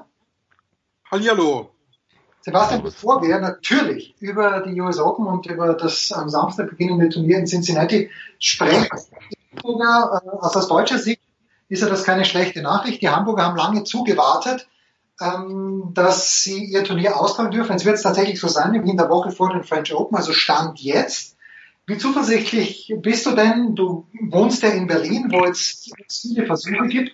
Berlin ist nicht Hamburg, aber wie zuversichtlich bist du, dass die Hamburger vielleicht sogar mit ein paar Zuschauern spielen dürfen, Sebastian? Da bin ich eigentlich sehr zuversichtlich. Ich meine, ähm, man muss ja nur sehen, was in den letzten Wochen alles los war, gerade hier in Berlin. Du hast die äh, Party mit 5000 Leuten in der Hasenheide gehabt. Du hast diese riesige Corona-Demo mit äh, offiziell 30.000 Leuten gehabt und das ist jetzt schon ein paar Wochen her und es gibt keine Explosion äh, an Infektionen, die aus diesen äh, Dingern entstehen. Deswegen glaube ich, ähm, dass man das durchaus vertreten kann, dass Zuschauer kommen, die dann auch äh, dort sitzen können. Und ich glaube, dass das mit Sicherheit auch äh, für die Veranstalter notwendig ist, dass sie zumindest ein paar Einnahmen haben. Ja, Oliver, gleich deine Replik. Äh, in Kitzbühel, die spielen ja vom 7. September, habe ich jetzt gelesen, es ist wohl möglich bis zu 1900 Zuschauer. Aber das ist wieder Österreich, ist was anderes. Äh, Oliver, teilst du diesen Optimismus? Äh, mit der Begründung von, von Sebastian weiß ich nicht, ob ich hundertprozentig einverstanden bin. Ach mein Gott, die ganze, die ganze Thematik ist doch sowieso eigentlich ärgerlich ähm, und, und auch letztlich dann auch selbsterklärend. Solange man Demonstrationen von über 20.000 Leuten oder auch Ansammlungen von, von Tausenden von Menschen und Reisetätigkeiten und so weiter, solange man das alles zulässt und auch eben in dahingehend wieder öffnet, kann man doch nicht äh, 1000 oder 1900 oder äh, 3000 oder wie viel beim Tennis aussperren. Ähm, entweder man macht es konsequent und sagt, es gibt keine Zuschauer, Ende dann muss man aber auch dafür sorgen, dass es keine Vorbilder gibt für anderes Verhalten. Aber wir wollen uns jetzt hier nicht über, über das, über, über Corona-Maßnahmen und über das Einhalten und über Lockerungen unterhalten, weil dann sind wir noch morgen noch dabei. Und es ärgert mich massiv, aber deswegen schlucke ich es jetzt mal runter und sage einfach nur so, ich freue mich, wenn die da ihre Einnahmen haben, es ist toll. Ja, man hätte so machen müssen wie in Berlin, ich meine, und zwar in, in bei jedem Turnier kann man, hätte man das so machen können ähm, und alles, was man jetzt an Lockerungen bringt. Es geht ja auch gar nicht darum, tausend Leute auf einer großen Tribüne irgendwie unterzubringen, sondern es geht ja darum, dass die sich alle irgendwo dahin bewegen müssen. Aber da das ja inzwischen scheinbar kein Problem mehr ist, dann möge doch bitte das im Tennis auch möglich sein. Ähm, dann ist es auch in Ordnung. Stimmt, sehe ich genauso. Alles vollkommen richtig. Das könnten wir jetzt, wie gesagt, noch ausdehnen auf die Fußball-Bundesliga und auf andere Wettbewerbe, aber sehe ich genauso wie Oliver. Gut, dann lasset uns über den großen Teich gehen, wo ja ganz garantiert ohne Zuschauer gespielt wird, wo es auch strenge Sicherheitsauflagen gibt, wo wir am Donnerstag erfahren haben, dass Guido Pella und äh, Hugo Delien nicht teilnehmen werden können am Turnier von Cincinnati, das in New York stattfindet, weil der gemeinsame Fitnesscoach positiv auf Covid-19 getestet wurde. Hm, Oliver, du bist ja ein Mann, der das Frauentennis versteht wie kaum ein anderer. Das meine ich jetzt hundertprozentig ernst. Nein, nein, das war nicht wirklich ernst. Ja, ja. Ähm, von den Top Ten äh, sind nach neuester Zählung, glaube ich, nur noch, sind es noch vier, die da am Start sind oder sind es nur noch drei? Wie wertig wird, werden denn die US Open sein? Das äh, Argument ist ja immer, naja, die Australian Open in den 70er und 80er Jahren hat auch niemand ernst genommen. Die werden so wertig sein wie die Spielerinnen und Spieler, aber wir sprechen jetzt über die Frauen, wie die Spielerinnen, die auf dem Platz stehen. Und äh, da ich generell dagegen bin, Wertigkeit nach Namen zu bemessen, sondern nach Leistung, bringt mir eine Topspielerin vom Namen her nicht, die in keiner Form ist, weil sie nicht will, weil sie nicht kann, weil sie nicht darf oder nicht anreisen kann, will, darf. Das bringt mir ja nichts, das bringt auch im Turnier nichts. Den Namen okay, aber ich will einfach gutes Tennis sehen. Und diejenige, die das am besten hinbekommt, die bereit dazu ist, die eben diese Entscheidung getroffen hat, wird eine würdige US Open Siegerin werden. Ich bin fest davon überzeugt, dass wir ein hochspektakuläres äh, Turnier erleben werden auf beiden Seiten, weil natürlich eine gewissere, ein gewisser Weg für einige Spielerinnen, die sonst nicht daran denken können, einfach schon mal etwas freier sein könnte. Die Motivation ist noch höher, weil eben mit, mit einer guten Leistung vielleicht etwas erreichbar ist wie eine zweite Woche, was für Spielerinnen sonst eher nur im Traum möglich gewesen wäre, weil eben das Feld sonst so dicht ist einfach auch. Also das heißt, es wird es wird eine gute Qualität. Die, die spielen, werden, werden, glaube ich, sehr gutes Tennis spielen. Und die, die nicht dabei sind, haben sich dafür entschieden. Und deswegen hat es keinen Sinn, denen nachzutrauern, weil ich nicht weiß, ob die mir die Qualität geliefert hätten, die andere jetzt liefern. Ja, doch, also glaube ich schon. Also Halep hat gerade ein Turnier gewonnen. Ähm, also da sind mit Sicherheit welche dabei, abgesehen von Andriescu, die ja gesagt hat, dass er äh, nicht gut trainiert hat und nicht konnte.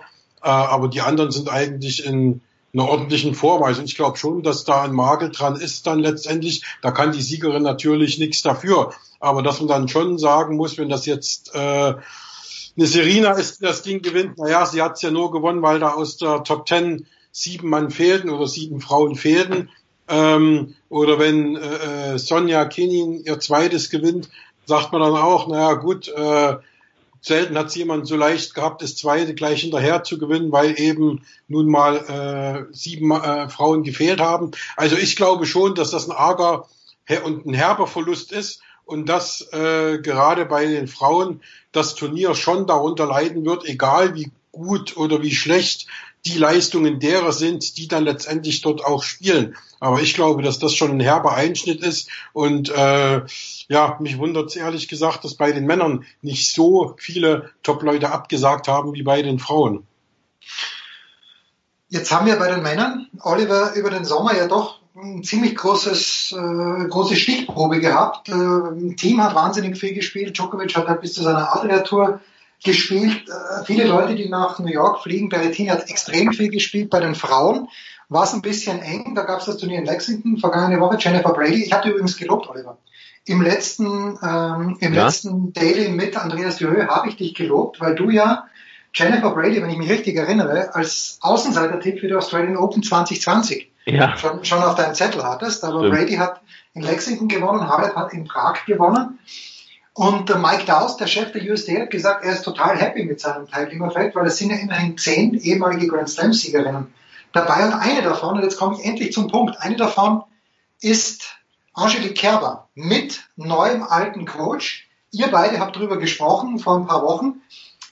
Äh, call me crazy, aber ich glaube, dass Kerber eine, genau eine von den Spielerinnen sein könnte, Oliver, die die du gerade vorhin beschrieben hast, die in der Weltrangliste jetzt viel weiter hinten steht, als er eigentlich müsste und die jetzt dann doch einen vergleichsweise leichteren Weg zum Titel haben könnte. Bin ich komplett verrückt, Oliver? Ja, du bist natürlich verrückt, das weißt du, aber nicht nur das. nein, ich meine, wir sind ja alle verrückt, äh, die wir an dieser Sendung teilnehmen immer. Aber nein, ich meine, natürlich zählt sie auch zu denen, die das könnten, aber sie wird nicht die Form haben und nicht die körperliche Verfassung dafür. Ähm, deswegen glaube ich nicht, dass sie die Chance hat, dieses Turnier zu gewinnen. Und außerdem, ich bin mir ja, ich, ich, es ist ja komisch, ich weiß ja nicht, Sebastian, vielleicht hast du schon mehr gehört, aber ich lausche in alle Ecken und höre ständig von Zusage, aber so richtig eigentlich auch nicht. Ja, sie steht auf der Liste, aber ich sehe die noch nicht zwingend dann antreten auch. Geht, geht, geht mir auch so. Ich habe mich jetzt auch gerade so ein bisschen gewundert, als äh, Jens gerade seine flammende Rede auf Angie Kerber hielt. Also, ähm, Deswegen, Ein Verrückter. Ich dachte jetzt, ja, ja, äh, ich dachte jetzt auch, Mensch, äh, wo hat er seine Infos? Also ich sehe die auch noch nicht in New York spielen, sage ich dir ganz ehrlich. Ja, das Erstaunliche ist ja, und wir werden es heute bei der Auslosung erfahren, äh, Donnerstag Nacht, in der Nacht von Donnerstag auf Freitag europäischer Zeit, wird der Cincinnati ausgelost und nach allem, was ich weiß, wird sie in Cincinnati nicht spielen. Nee. Also das wäre dann, wär dann eine ganz komische Konstellation, Oliver. Naja, Konstellation wäre nicht komisch, weil es wäre eigentlich, würde mich, weil sie braucht einfach, ich glaube, jeder Tag zählt. Also wenn es um Fitness geht, ist es so, dass aus meiner Sicht die US Open zu früh kommen. Aber wenn, dann kommt natürlich Cincinnati umso früher. Cincinnati Schrägstrich New York und ich glaube, dass das auch, das würde auch gar nicht zu ihr passen, jetzt in der Woche auch noch New York irgendwie anzutreten ähm, wenn sie sowieso schon eigentlich praktisch immer noch vielleicht überlegt, ob sie wirklich antreten will oder nicht. Und das wird sie ganz klar abhängig machen müssen von ihrem Fitnesszustand. Ähm, nun ist es sehr, sehr schwer, sie zu überreden, nicht zu spielen, glaube ich, wenn sie das Gefühl hat, sie möchte trotzdem auf den Platz gehen, ähm, weil einfach der Ehrgeiz sehr, sehr groß ist. Aber wenn am Ende dann äh, alle zu dem Schluss kommen, es macht keinen Sinn, äh, da anzutreten, dann wird sie New äh, US Open nicht spielen. Und dass sie jetzt Cincinnati nicht spielt, wie gesagt, es ist einfach, das ist einfach noch viel zu früh. Die hat überhaupt fast, fast nicht gespielt, fast nicht trainiert. Also das, das weiß ich nicht, was da für Geschichten immer im Umlauf sind. Aber das ist, wundert mich schon ein bisschen, muss ich sagen wir schauen uns ja alle diese, diese Bilder in den sozialen Medien an, äh, Sebastian, und wenn man sich da ein bisschen die Regeln durchgelesen hat, die die USDA formuliert hat, eine davon ist, dass die Spieler, wenn sie nicht am Platz sind und trainieren, oder dass alle eigentlich, wenn sie nicht am Platz sind und trainieren, eine Maske tragen müssen. Und dann sieht man aber auf Social Media, dass im Grunde genommen exakt niemand eine Maske trägt. Wieder meine Frage, ich bin nicht der Einzige, den das irritiert, Sebastian. Nein, ähm, bist du nicht, weil wie gesagt, äh, ich habe das jetzt gerade auch, äh, ich sitze da gerade jetzt in ein paar Artikeln äh, Vorbereitung Tour de France. Die haben auch ein sehr ausgefeiltes äh, Hygienekonzept und da ist auch die Maske ein ganz großes Thema und da sind eben schlicht und einfach viele schwachsinnige Regelungen drin. Zum Beispiel dass die Teamchefs im Auto eine Maske tragen müssen und abends teilen sie sich wieder ein Hotelzimmer. Also da fragst du dich, was soll das? Oder die haben im äh, keine Ahnung, die, die, die rotzen sich im, im, im Feld voll, die Fahrer, und äh, müssen dann bei der Siegerehrung dann aber eine Maske tragen oder bis drei Minuten äh, vorm Start eine Maske tragen. Also das ist so was Unsinniges teilweise. Und ich glaube auch, dass bei, ich weiß jetzt nicht genau, wie warm es ist, äh, wie warm ist es jetzt gerade in New York, aber das wären schon so um die äh, 30 Grad sein und äh, wenn du dann dort bist und hast äh, eine Maske den ganzen Tag auf, das kannst du einfach nicht. Das, das geht einfach nicht. Also das ist schlicht und einfach äh, nicht nur äh, nervend, sondern du kriegst auch definitiv schlechter Luft. Also das ist einfach eine Maßnahme, die ich auch dann völlig für übertrieben halte. Ja, gut. An einer derjenigen und äh, damit wollen wir, wobei, Oliver, das möchte ich auch noch sagen, was mich auch irritiert hat, äh, in Prag, äh, Halep gewinnt das Turnier und ich habe schon wieder vergessen, wer das Doppel gewonnen hat und dann die Siegerfotos mit dem Pokal äh, sind dann mit Maske gemacht worden. Da denke ich mir, okay, die Fotografen haben doch mindestens zwei Meter Abstand, da kann sie sich doch bitte in Gottes Namen ohne Maske hinstellen mit dem Pokal. Aber das ist, das ist, sind ganz, ganz komische Zeiten, in denen wir leben, Oliver. Ja, es sind komische Zeiten, klar, aber äh, äh, weißt du, die komischen Zeiten sind vor allen Dingen, weil wir nicht stringent sind. Äh, und das haben wir ja vorhin auch schon besprochen. Mal ist es so, dann ist es so, die eine zieht die Maske auf wenn bei der bei der Wahl an der T-Linie, klar, sie sind weit mit Abstand, die andere lässt die Maske eben, äh, zieht sie ab, die andere lässt sie auf, das haben wir ja auch in, in Prag äh, und in Palermo schon gesehen. Ähm, dann, äh, dann ja, Siegerehrung mit, mit Maske, wenn das ein Symbol sein soll. Ich weiß nicht, ob die WTA wirklich denkt, dass das ein Symbol ist. Bei der WTA bin ich mir ja auch nicht sicher, wie viel die wirklich nachdenkt, teilweise die, die handelnden Personen. Also alles, alles ein sehr seltsames Bild, das abgegeben wird. Ähm, da könnte man jetzt auch nochmal drüber, drüber reden, dass ich überhaupt nicht nachvollziehen kann, ähm, dass, dass man keine Ersatzturniere schaffen kann in, in, für die asiatische Tour, für diese sowieso horrend, unglaublich überbewertete asiatische Tour. Klar, da steckt die Kohle, das ist der Weg der WTA. Nun spielt man halt nicht in China, dann wird ein Saisonfinale abgesagt. Ja, verdammt nochmal, ist es denn nicht möglich, irgendwo ein Ersatz, äh, eine Ersatzhalle aufzutreiben? Das kann doch bitte nicht wahr sein.